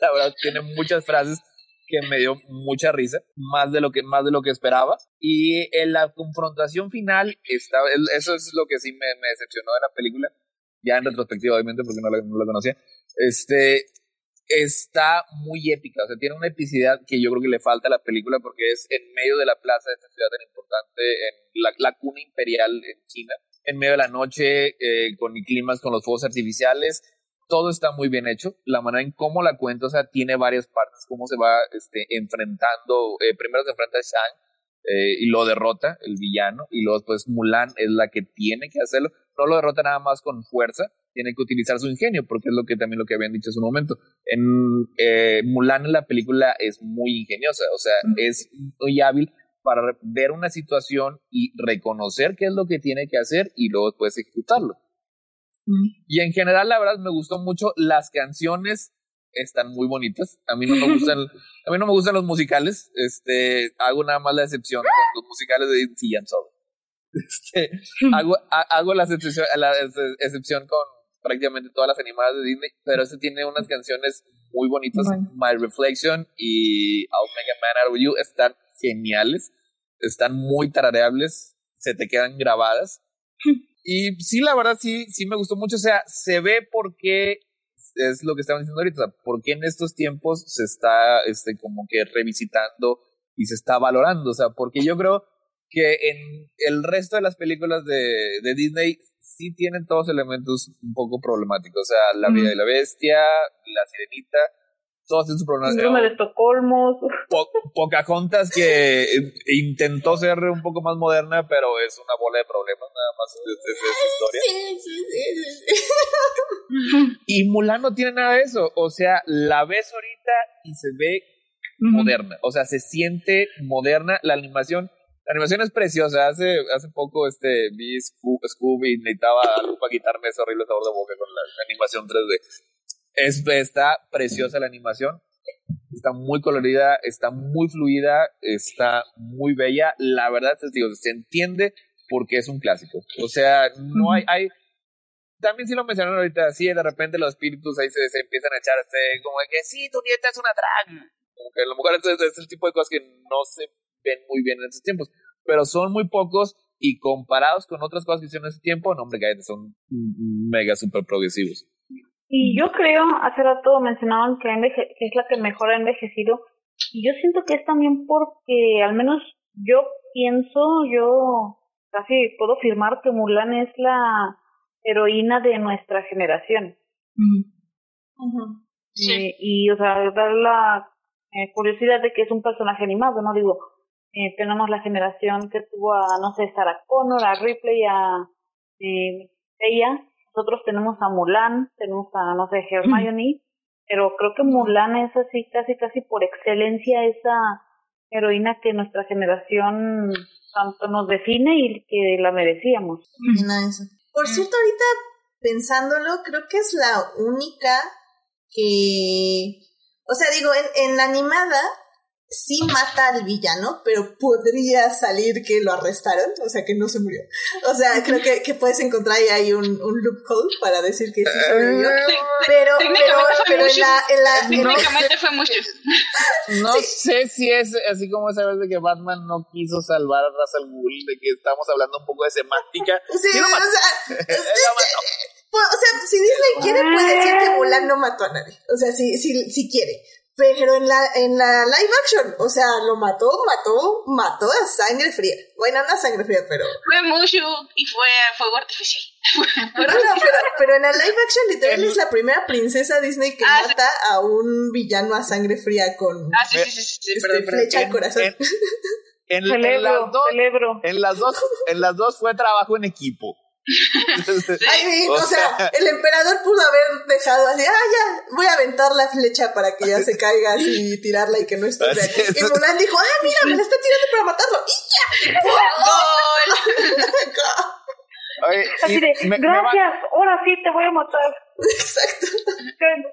me, van a... Te dice, gracias, güey. Sé que no fue suficiente tirarte durante tres pisos de altura, así que toma una flecha.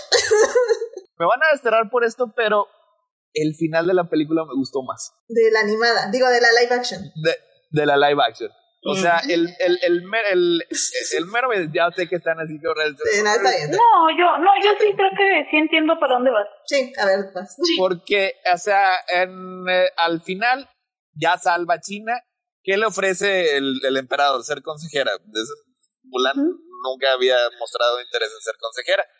Y pues nada más este regresa y regresa así muy bonito y le trae los regalos desde que le dio el emperador al papá y el papá le dice, no, hija, pues, si tú eres lo único que me importa.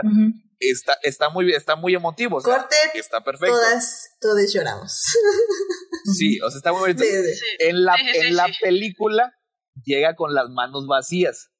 Llega con, con pena ante su papá y ahí se me hace que es más emotivo porque le dice, oye, la verdad no me importa la espada, no me importa la armadura, me importas tú. O sea, porque no tenía nada así como que para darle compensación. Y luego después llega, llega Donnie Yen y ahí se muestra el cambio en el personaje del papá. O sea, en el que le dice, pues sabes, si vienes a castigar a mi hija, tienes que primero pasar o por sobre mí. O sea, eso también se me hizo muy emotivo. O sea, se me hace que es, es, es un, es, es una dupla emocional que funciona muy bien. Estoy de acuerdo y sabes también, yo agregaría a que el final de la live action, algo que me gustó y que para mí ahí es donde empezaba la película, es cuando justamente le dicen, o sea, ¿qué eliges? ¿Quieres quedarte aquí o quieres ir al imperio? Y Mulan ve al Fénix reflejada en la espada, en su espada, porque ya es de ella, y, y ya ve como al cielo preguntándose cuál será su decisión. O sea, creo que para mí fue el primer lugar donde Mulan iba a tomar una decisión. Y corta y se acabó la película y pues ya valió. Pero, sí, pero, pero sí, en ese aspecto sí me gustó. El trabajo que, la, que le habían ofrecido era guardia imperial. O sea, es, es un trabajo de soldado. Exactamente. Es algo que, él, que, él, que, ella, que ella sí quería. Sí, o sea, es que el, la, la, la, la, animada trata de acabar con una, de una manera muy tradicional. O sea, sí se entiende, regresa a su, a su villita y probablemente se va a casar este, con el general y van a ser muy felices. Y en la, en la película se me hace que queda más abierto a que lo lógico, pues que va a regresar a ser parte de la Guardia Imperial. O sea, eso es lo que ella quiere. Sí, estoy de acuerdo. Sí, yo creo que como, como dice Monse, eh, entiendo como hacia dónde vas y, y, sí. O sea, creo que a mí lo que me gusta de la animada es obviamente esta idea de que, de que justamente, como decimos, su, su padre le dice, o sea, sí, sea, sé que tú piensas que necesitabas todo esto para regresar a la casa, pero realmente no lo necesitas. Pero como dices, siento que, que es como estas películas mexicanas de Silvia Pinal, donde eh, no quiere casarse y le escupe a todos los hombres, los pisotea y todo, y al final es como, bueno, bueno, ya, me voy a casar, con permiso. Bueno, con, con, con, este sí. Y en, en la película, el papá, pues, este, sigue siendo bueno, o sea, sigue, no, y hasta se evoluciona mucho. técnicamente al sistema, diciéndole, a ver, nada, esta es mi hija y lo que quiere hacerle. Y en, y así, y en la película sí hay un cambio, o sea, él le había dicho a Mulan, la había, la había creado con la idea de que tenía que esconder quién era. Y al final le dice, el que estuvo equivocado soy yo. eso denota un cambio interno. Y, y sí, eso sí, la verdad, sí, sí me gusta. No es crítica para la película, porque la película tiene un final bonito, o sea, todo está adecuado nada más que sí me hace que sí me, me gustó acabando más el, el, final de la live action. Creo que desde que sale Mingna Wen hasta ese minuto, hasta es, es lo mejor, bueno, es lo más emotivo de la peli, o sea, todo eso es emotivo. poner orden. Sí, dije, ¿qué está pasando? Vamos a ponerle aquí razón. Sí, sí, sí. Sí. a ver, a ver, a ver, a ver, ¿qué están haciendo aquí? Con permiso. Ay, pues sí. Y pues digo, y nada más para terminar, este, pues mencionando como dice Joyce, este, decías en la anterior parte de, de que hay, hay muchos símbolos que sí, este, según todas las personas asiáticas, Mulan en general, la película animada no los manejó bien, o sea, no es una buena película sobre la cultura eh, asiática, en este caso la cultura china.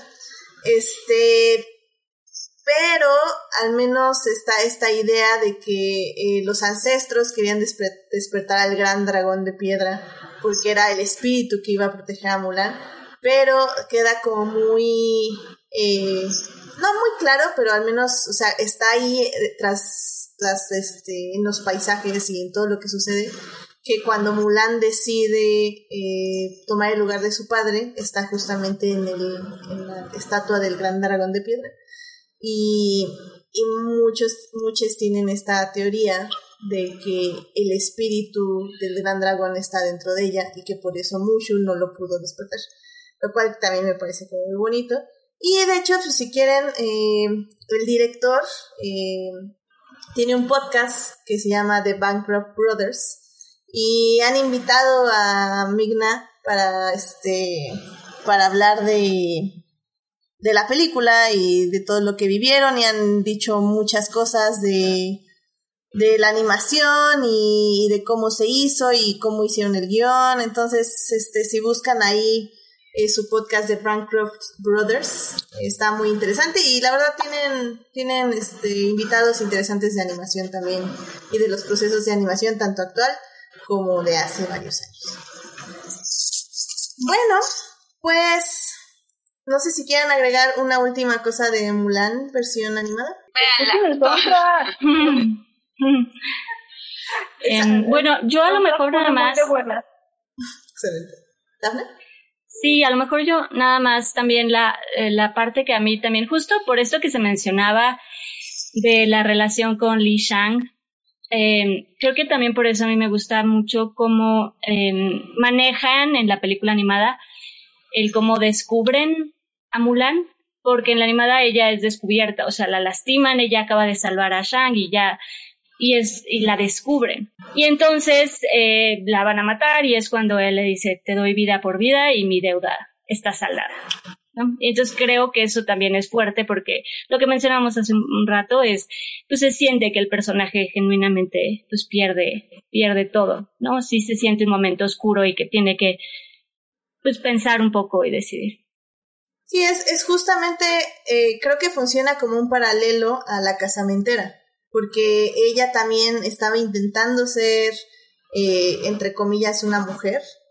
Y, la casamentera le dice, no, no puedes hacerlo aquí. O sea, la descubre, la descubre su engaño, su máscara, y la saca. Y en este caso igual ya estaba como un hombre, entre comillas. Eh, eh, él es como guerrero y como, como, como, este, bueno, sí, como guerrero y también, o sea, por cosas externas a ella, la descubren y, la sacan de esa parte de la sociedad. Y es cuando ella tiene que decidir quién es y, cómo se complementan estos dos lados de ella y, qué significa para ella. Sí, la verdad es que no, o sea, Mulan animada tiene muchísimas lecturas y creo que para diferentes personas va a tener diferentes significados. Y creo que vale muchísimo la pena revisar, revisarla. Yo la vi ayer y, y sigue siendo perfecta. Y como dice Monse, se ponen el soundtrack para, para limpiar. Ah, que por cierto, funciona perfecto en inglés y en español. Obviamente la quiero más en español porque fue así como la vi eh, muchas veces, pero en, inglés está, está, o sea, bueno, te das cuenta que el doblaje está muy, muy bien hecho. O sea, la verdad no, no, no, sí, es, es un buen doblaje. Derbez no extrañas a Edith Murphy. Sí, es era, era antes de que hicieron los influencers. Sí. sí. sí. porque ahora sería Memo Aponte o uno de ellos. Ay, pero sí. Está muy bien. Bueno, pues ya es muy tarde, así que yo creo que ya de aquí nos despedimos. No hay quejas, así que perfecto. no, yo sí, yo sí me quedé con un preparé una recomendación que me costó trabajo. está yo bien. así me porque así si no la doy ahorita, la doy la próxima vez que venga, así ya no tengo que batallar, yo no me quedo. No, seguro Monse tiene como 50 series. Ok, vamos rápidamente. a las recomendaciones de la semana. Gracias, querido público, por quedarse hasta ahorita. Ya casi terminamos. Vamos a las recomendaciones de la semana. I love movies. Gosh, I love movies. Conste que esta sección solo la hago por las invitadas, porque yo ya me quería despedir, yo ya me quería terminar este podcast en las dos horas, pero bueno, ¿qué vamos a hacer? Eh, pero, pero mi recomendación te gustó mucho, dijiste. Bueno, está bien, está bien, está bien. Pero primero va Dafne. Dafne, ¿qué te gustaría recomendarle a nuestro público para que vea esta semana? Em, pues me gustaría recomendarles, hay un documental que se llama Familia, eh, Familia de Medianoche, eh, de Luke Lorenzen. Em, eh, creo que es un retrato, es un documental sobre el sistema de ambulancias y pues básicamente es un retrato del sistema privado de, de ambulancias. Está muy bonita, creo que es un retrato muy padre a, a, la Ciudad de México. No padre en el sentido de, o sea, es muy real, vaya, ¿no? Es muy, creo que ves muy bien, es un reflejo muy honesto eh, de, de lo que es el sistema de salud y la ciudad. Entonces la, la recomiendo, la recomiendo bastante. Me parece que la iban a estrenar en Netflix, pero por alguna razón no la veo en Netflix, creo que no la sacaron por ahí, pero me parece que en Google Play la pueden, la pueden rentar sin problema. Perfecto, sí, de hecho un invitado la semana pasada nos la recomendó y había dicho que estaba en Netflix, pero bueno, eh, parece ser que no, entonces perfecto, en Google Play, eh, Familia de Medianoche. Sí, es que sí, parece que la iban a estrenar en Netflix, pero algo pasó, no sé, pero sí creo que yo no, no la he visto por ahí. Ok, excelente. Bueno, pues está en Google Play y pues ya doblemente recomendada, así que vayan a verla. Este, Héctor, ¿a ti qué te gustaría recomendar al público esta semana? Ah, bueno, ahorita una serie que, que estoy viendo que me está gustando mucho, no sé si ya la han recomendado yo no, pero es eh, Lovecraft Country.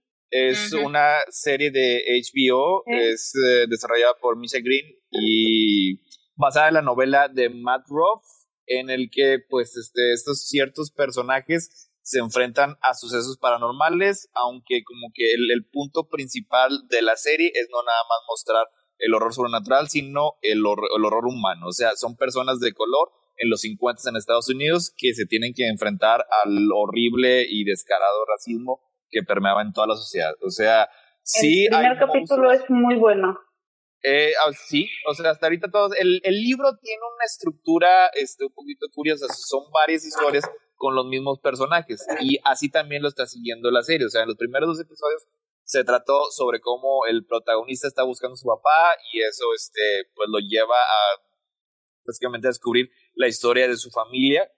Descubre que es descendiente de una persona que tenía esclavos. O sea, todo esto este, digo, está muy basado en los horrores de la sociedad estadounidense y está manejado de una manera muy bien, este, muy bien hecha este, está producida por eh, Jordan Peele, que es el, el director de, de, Get Out y Oz. También, este, también creo que el productor ejecutivo el, el, consentido de Adictia Visual, J.J. Abrams. No le iba a mencionar, pero bueno, también ahí está. Perdón, no, no podía dejar pasar la oportunidad. de hecho, y es difícil porque el señor presta su nombre para lo que sea. Es, de, la, de, la, mitad de las cosas que hay en televisión. Creo que, mira, mientras no tenga la palabra director a un lado, creo que está bien. Esta es protagonizada por Johnny Smollett, que la, vimos como Black Canary en Birds of Prey, y Jonathan Majors. La verdad se lo recomiendo mucho. Está en HBO los domingos en el horario estelar, que son las 10 de la noche. Es cuando pasan la serie importante, la que le quiere poner todo la carne al asador este HBO. Obviamente creo que hay bastantes trigger warnings que he estado viendo en Twitter, así que véanla con precaución. Este, de todas formas, yo creo que yo sí la voy a andar viendo porque me llegó un pajarito diciendo que tal vez alguien no lo, no lo van a dejar hablar en su podcast de esta serie, así que me voy a ir preparando. Oye, quiero pues, verla, pero soy muy pues, miedosa. Sí. Pues, si llegó el, si, es, el, es el pajarito que yo pienso, pues está difícil, pues porque digo, si, si se comunicara con otra persona del podcast, para decirle este, lo que quiera hablar.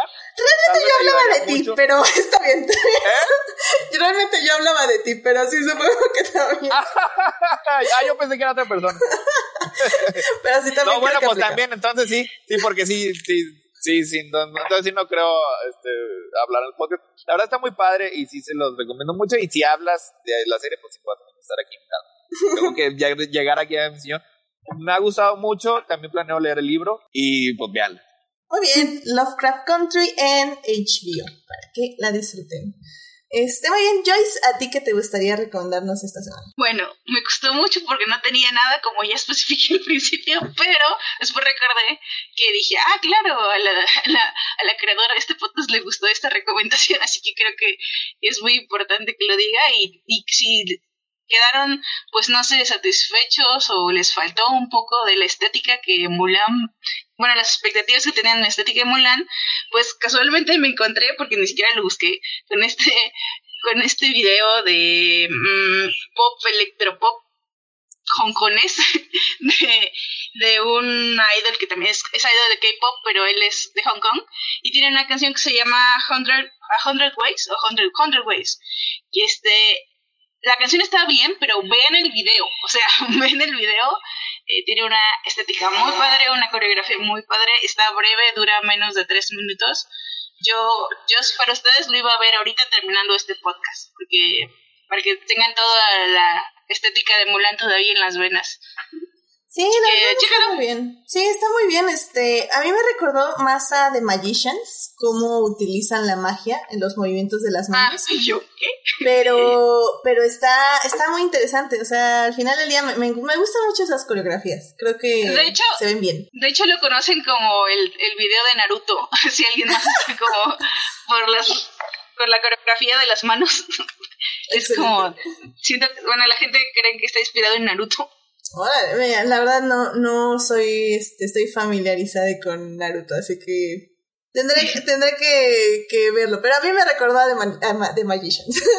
Sí.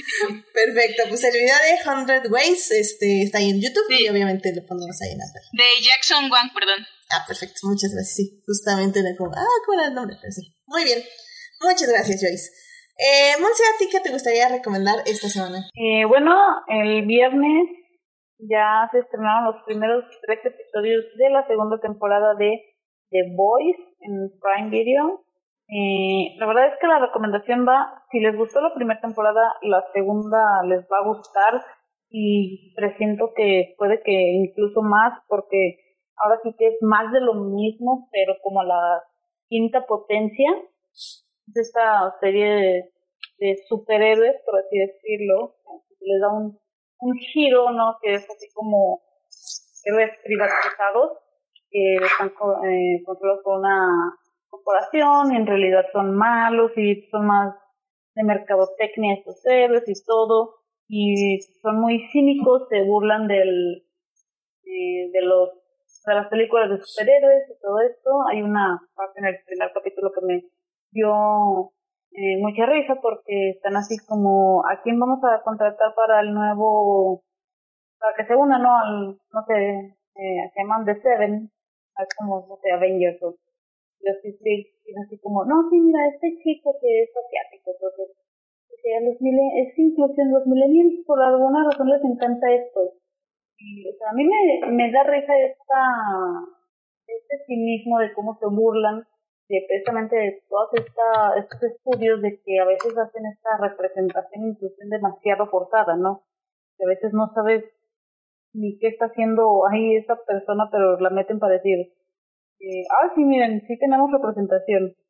Entonces sí, si les gustó la primera temporada, les va a gustar la segunda. Y también quería recomendar así rápido eh, la nueva película que es de Netflix, de la, de la que mucho se habló en el fin de semana, I'm Thinking of Anything. Mm, La, la nueva, ¿Ya la vio? la nueva Mother. La, la Sí, de. a esto voy. La de Kaufman. La porque- de Kaufman, ¿no? Sí. Sí, la de Kaufman. Edith ya me conoce. Yo adoro la- las películas que hacen esto, que hace que la, la gente la odie o la ame, pero así, así hay extremos. O sea, no hay nadie que diga, ah, pues estuvo bien, o ah, pues estuvo mal, eh, X. No, o sea, son extremos.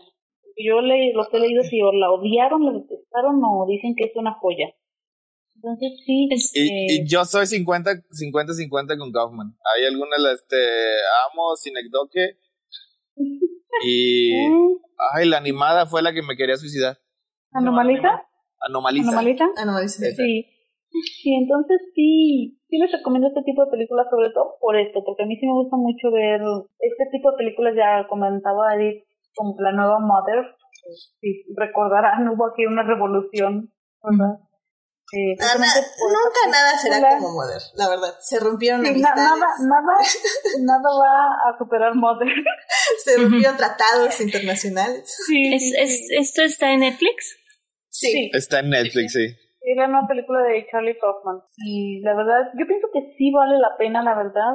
Es una reflexión muy padre. Y las actuaciones, la verdad, están muy padres. Es de Jesse Buckley y Jesse eh, Plemons. Este, que no sé cómo, pero siempre termina estando en las mejores películas y mejores series. Muy bien, muy bien. Pues este, la verdad, obvio sí la voy a ver. Este, sí está en mi lista de esta semana, entonces... ¿Saben qué tal? A ver si merece un podcast. Tú dices que merece un podcast, Monse. Yo digo que sí, pero siempre y cuando encuentres a alguien que la ha llamado y alguien que la haya odiado. Si no, no. Bueno, pero yo, la voy, yo la voy a ver. A ver, en qué, a ver en qué. Perfecto. En qué lado caigo. Muy bien, sí, porque eh, eh, Twitter me trajo una escena de Mother y recordé lo hermosamente trágica que es y dije, ah, tengo que ver a Kaufman, quiero sentir esa disparidad de nuevo. No digan Kaufman, me siento aludida. ¿Yo qué? No, verdad, Tienes toda la razón. Tienes toda la razón. Muy bien, pues ya saben, ahí están las dos recomendaciones de Monse, The Voice en Amazon Prime y la película de Charlie Kaufman, que se me fue, ¿cómo se llama? Eh, I'm, thinking, of, anything. Perfecto. Muchísimas gracias. Oye, ¿no mencionaron la, la última, la, la nueva temporada de Lucifer? ¿La guardamos para otro episodio? Eh, guardarla para otro episodio.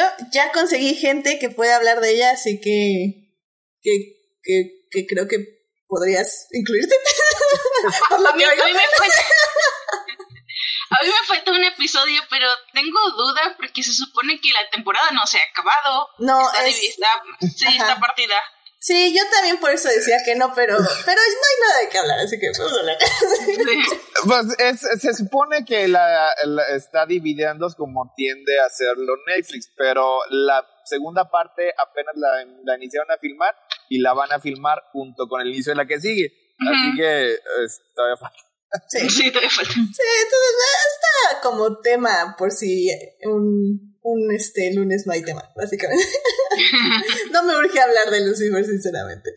Ah, este, pero bueno, yo les quiero recomendar eh, rápidamente, la verdad, es una serie que vi con mucho miedito porque tiene el nombre de Ryan Murphy en los creadores. pero la verdad es que yo creo que no lo dejaron hacer nada, porque está muy buena. o sea, este, eh, es Pose. Eh, la primera temporada la pueden ver en Netflix y la segunda temporada en medios alternativos mientras llega Netflix. me está gustando mucho. O sea, la verdad es que creo que tiene personajes súper interesantes, eh, complejos, eh, personajes que realmente te preocupas por ellos. Y y bueno, pues evidentemente está toda esta cultura de los ballrooms, que bueno, eh, si alguien no sabe qué son, pues ahí se los enseñan en la película. Y, y no sé, a mí me está gustando mucho. Eh, la primera temporada es como muy convencional, pero la segunda temporada ya están tocando temas bastante interesantes y de una forma bastante bien. Eh, creo que están poniendo varios puntos de vista. Y y pues no sé, véanla y díganos qué piensan, porque sé que muchos no la están viendo por Ryan Murphy, porque Ryan Murphy, este, pero, pero la verdad yo sí creo que Pose no, o sea, cada episodio es una directora o un director diferente, este, escritores, este, un, grupo de escritores muy diversos y muy que saben del tema, que, de los temas que están hablando, entonces creo que es muy bien, está muy bien la serie. Sinceramente, eh, olviden el nombre de Ryan Murphy y, entren a verla. Está en Netflix la primera temporada. Y son 10 episodios, así que pues está rápida de ver también. Sí duran una hora cada episodio, pero, pero pasa bien, pasa rápido y uno por semana está perfecto. Así que les recomiendo eso y no se olviden que en dos días sale la serie de Memorias de Idun, esta serie animada que estoy esperando desde hace cinco años y no me importa cómo vaya a estar, véanla para darle este, views a, este, a Laura Gallego y que sigan haciendo la serie. Quién sabe cómo va a estar, van a ser cinco míseros episodios, pero, pero a ver qué pasa. Ya el jueves ahí estaré escribiendo este, en mi Twitter qué me pareció, porque obviamente los voy a ver juntos todos los episodios. Así que Memorias de Idun, este anime basado en el libro del mismo nombre de Laura Gallego. Se estrena el jueves 10 de septiembre. Muy bien, y ahora sí, vamos a despedirnos porque ya es tardísimo y ningún episodio puede durar más de dos horas y media porque eso solo puede ser Star Wars y Hamilton. Así que... Así muchísimas gracias Daphne por venir a este podcast donde te puede encontrar nuestro público. Eh, pues en sociales estoy en Twitter y en Instagram como dafne.benets. La verdad, no publico mucho, no se me da esto de las redes sociales, estoy, me regañan mucho porque ni siquiera para mi autopromoción soy buena en redes sociales, pero eh, estoy tratando de estar más en mis redes sociales, pero sí en Twitter y en Instagram como dafne.benix. Tan fácil que es decirme a mí que te autopromocione Dafne y no me digas, te pasa. No, pero, pero sí, ahí me pueden encontrar. Muy bien, perfecto. Muchas gracias, Dafne. Héctor, muchísimas gracias por venir al programa. ¿Dónde te puede encontrar nuestro público? Eh, gracias otra vez por invitarme, gracias, siempre es un placer estar aquí. Eh, me pueden encontrar eh, los jueves en Crónicas del Multiverso en vivo. Es un podcast donde hablamos. ¿Cómo fue? Este, donde le encontramos defectos a todos los clásicos y maravillas a todos los bodrios. Hablamos de cómics, eh, cine, animación, de todo. También tenemos especiales. El domingo hablamos de Caballero del Zodiaco. Y mañana tenemos otro especial en que estamos hablando sobre las películas de Disney. Mañana vamos a hablar de tesoros nacionales y encantos y pajaritos muy bonitos que vuelan y hacen las labores del hogar. Este, y nos vas a acompañar, Edith. Sí, ahí- por ahí andaré una vez más en el especial de Disney. claro que sí. Perfecto. Bueno, pues muchísimas gracias, Héctor. Pues así que eh, ya saben, querido público, ya estoy ahí cada martes hablando eh, de Disney. Em, Joyce, mu- muchísimas gracias por venir al programa. ¿Dónde te puede encontrar nuestro público? Me puede encontrar en Twitter, en mi cuenta personal, que es arroba BBJoy3, o, o mi nombre es Joyce Kaufman, ahí me encuentran. Y en mi cuenta de fangirleo, que es la mesita, la mesita de Notch 3, ahí me pueden encontrar. Eh, ya no pongo ta- tanto K-pop, este, ya no lo voy a poner tanto, pero sí, este, ahí pues estamos hablando de, de todos superhéroes, cómics, este, chips, todo por ahí. Excelente, muchísimas gracias. Monse, gracias por venir al programa. ¿Dónde te puede encontrar nuestro público? Muchísimas gracias por la invitación. A mí me pueden encontrar en Twitter como arroba montebernalg, donde básicamente tuiteo de todo y a partir de este jueves vamos a spamear con NFL. Eso, oye, no, es que, mira, terribles tiempos de coronavirus, pero benditos tiempos de coronavirus. Casi siempre la Fórmula 1 terminaba cuando empezaba la NFL y ahora tendremos NFL y Fórmula 1 hasta diciembre. Nos va a empalmar. No importa, Monse. Ahorita está, ahorita está todo empalmado. O sea, qué Sí, mejor sí. época para estar vivo. O sea, ya, para ya que tener cinco televisores. En este momento tenemos béisbol, tenemos en- playoffs de NBA, tenemos fútbol, tenemos, Fórmula eh, ya viene la NFL, tenemos Fórmula 1. Digo, valió la pena. Tenis, claro, Daphne de fan de tenis, claro que sí. Daphne, por cierto, es la única fan de tenis que conozco. O sea, No, No me creo que- conoces a mí. ¡ay! No. ¡Eh! Ya conozco dos. Son dos. Muy bien, muy bien. Pues sí, son, son tiempos. Ah, y está el Tour de Francia también, digo, por si quieren, yo sí lo veo en las mañanas. Creo que el tenis y la Fórmula 1 son los que se empalman. Pero bueno, ¿qué le vamos a hacer? Podemos ver los dos en ambas pantallas. en dos pantallas más bien. Muy bien, pues a mí me encuentran en HT Idea, donde estoy hablando cada vez menos de Star Wars. Ah, ya saben, pues ahí, ahí me A, pueden a ver. menos que te lo pongan en Mulan. A menos que pongan en Mulan, este, una disculpa oficial a Christopher, que parece ser que no puso sus filtros adecuadamente y les spoileé toda la película. Así pasa, esto, acuérdense, si no quieren spoilers, pongan filtros. Sí se puede. Todo está con su debido hashtag o su debida palabra clave. en fin. Te- tengo, que, tengo que enseñarle cómo utilizar este tipo de cosas. Sí, oye, por favor, porque es que, ¿cómo creen que uno se perdió los últimos tres episodios de Game of Thrones y no agarró ningún spoiler?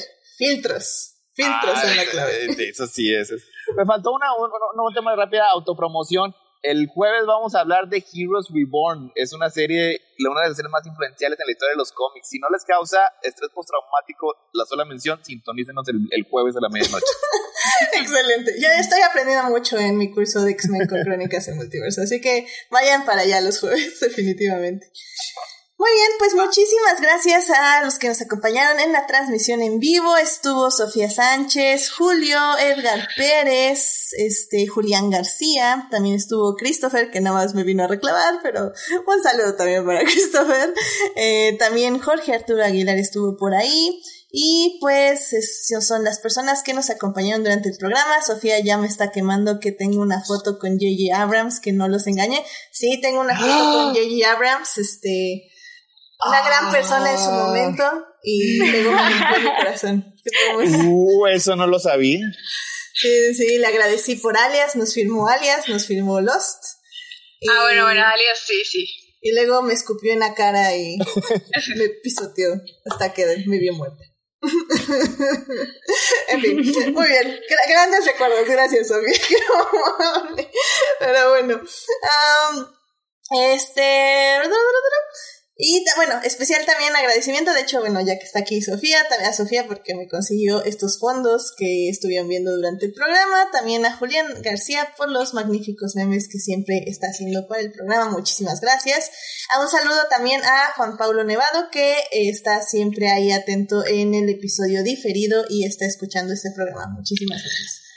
También muchas gracias a quienes nos oyen durante la semana en Heartis, Spotify y en iTunes. Recuerden que este programa estará disponible ahí a partir del miércoles en la mañana, miércoles en la tarde, todo es culpa de este crossover con Crónicas, así que si está en la tarde es por ese podcast de ese crossover, pero bueno, no se preocupen, está el miércoles.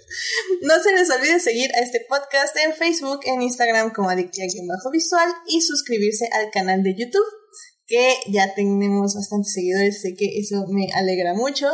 Eh, pues bueno, la próxima semana, eh, si no pasa algo extraordinario, eh, este programa se va a vestir de musical, 100%, se va a pintar, se va a poner tacones y...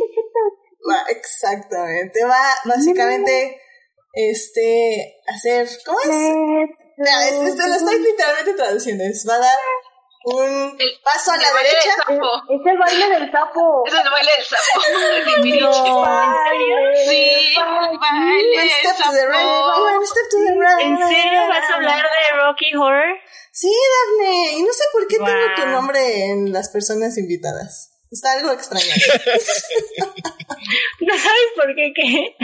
No sé por qué tengo tu nombre en las personas invitadas. Está un poco raro. Yo tampoco lo entiendo, yo tampoco lo entiendo. Y a mí ni me, a mí ni me gustan los musicales, Edith, yo no sé de qué habla. También tengo el nombre de Monse. No sé. También está raro. Está raro está también, pero bueno. Entonces, obviamente vamos a hablar de Rocky Horror Picture Show que cumple 45 wow, años de haberse 45 estrenado. años. 45 ¿sí? años. Y es Así una que maravilla. Pónganse sus mejores ropas porque vamos a bailar el baile del sapo.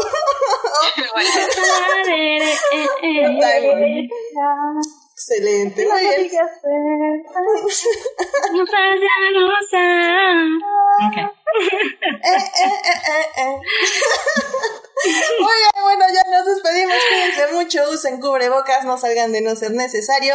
No vayan a ver New Mutants al cine. Digo, vayan, no, no. ey, ey, ey.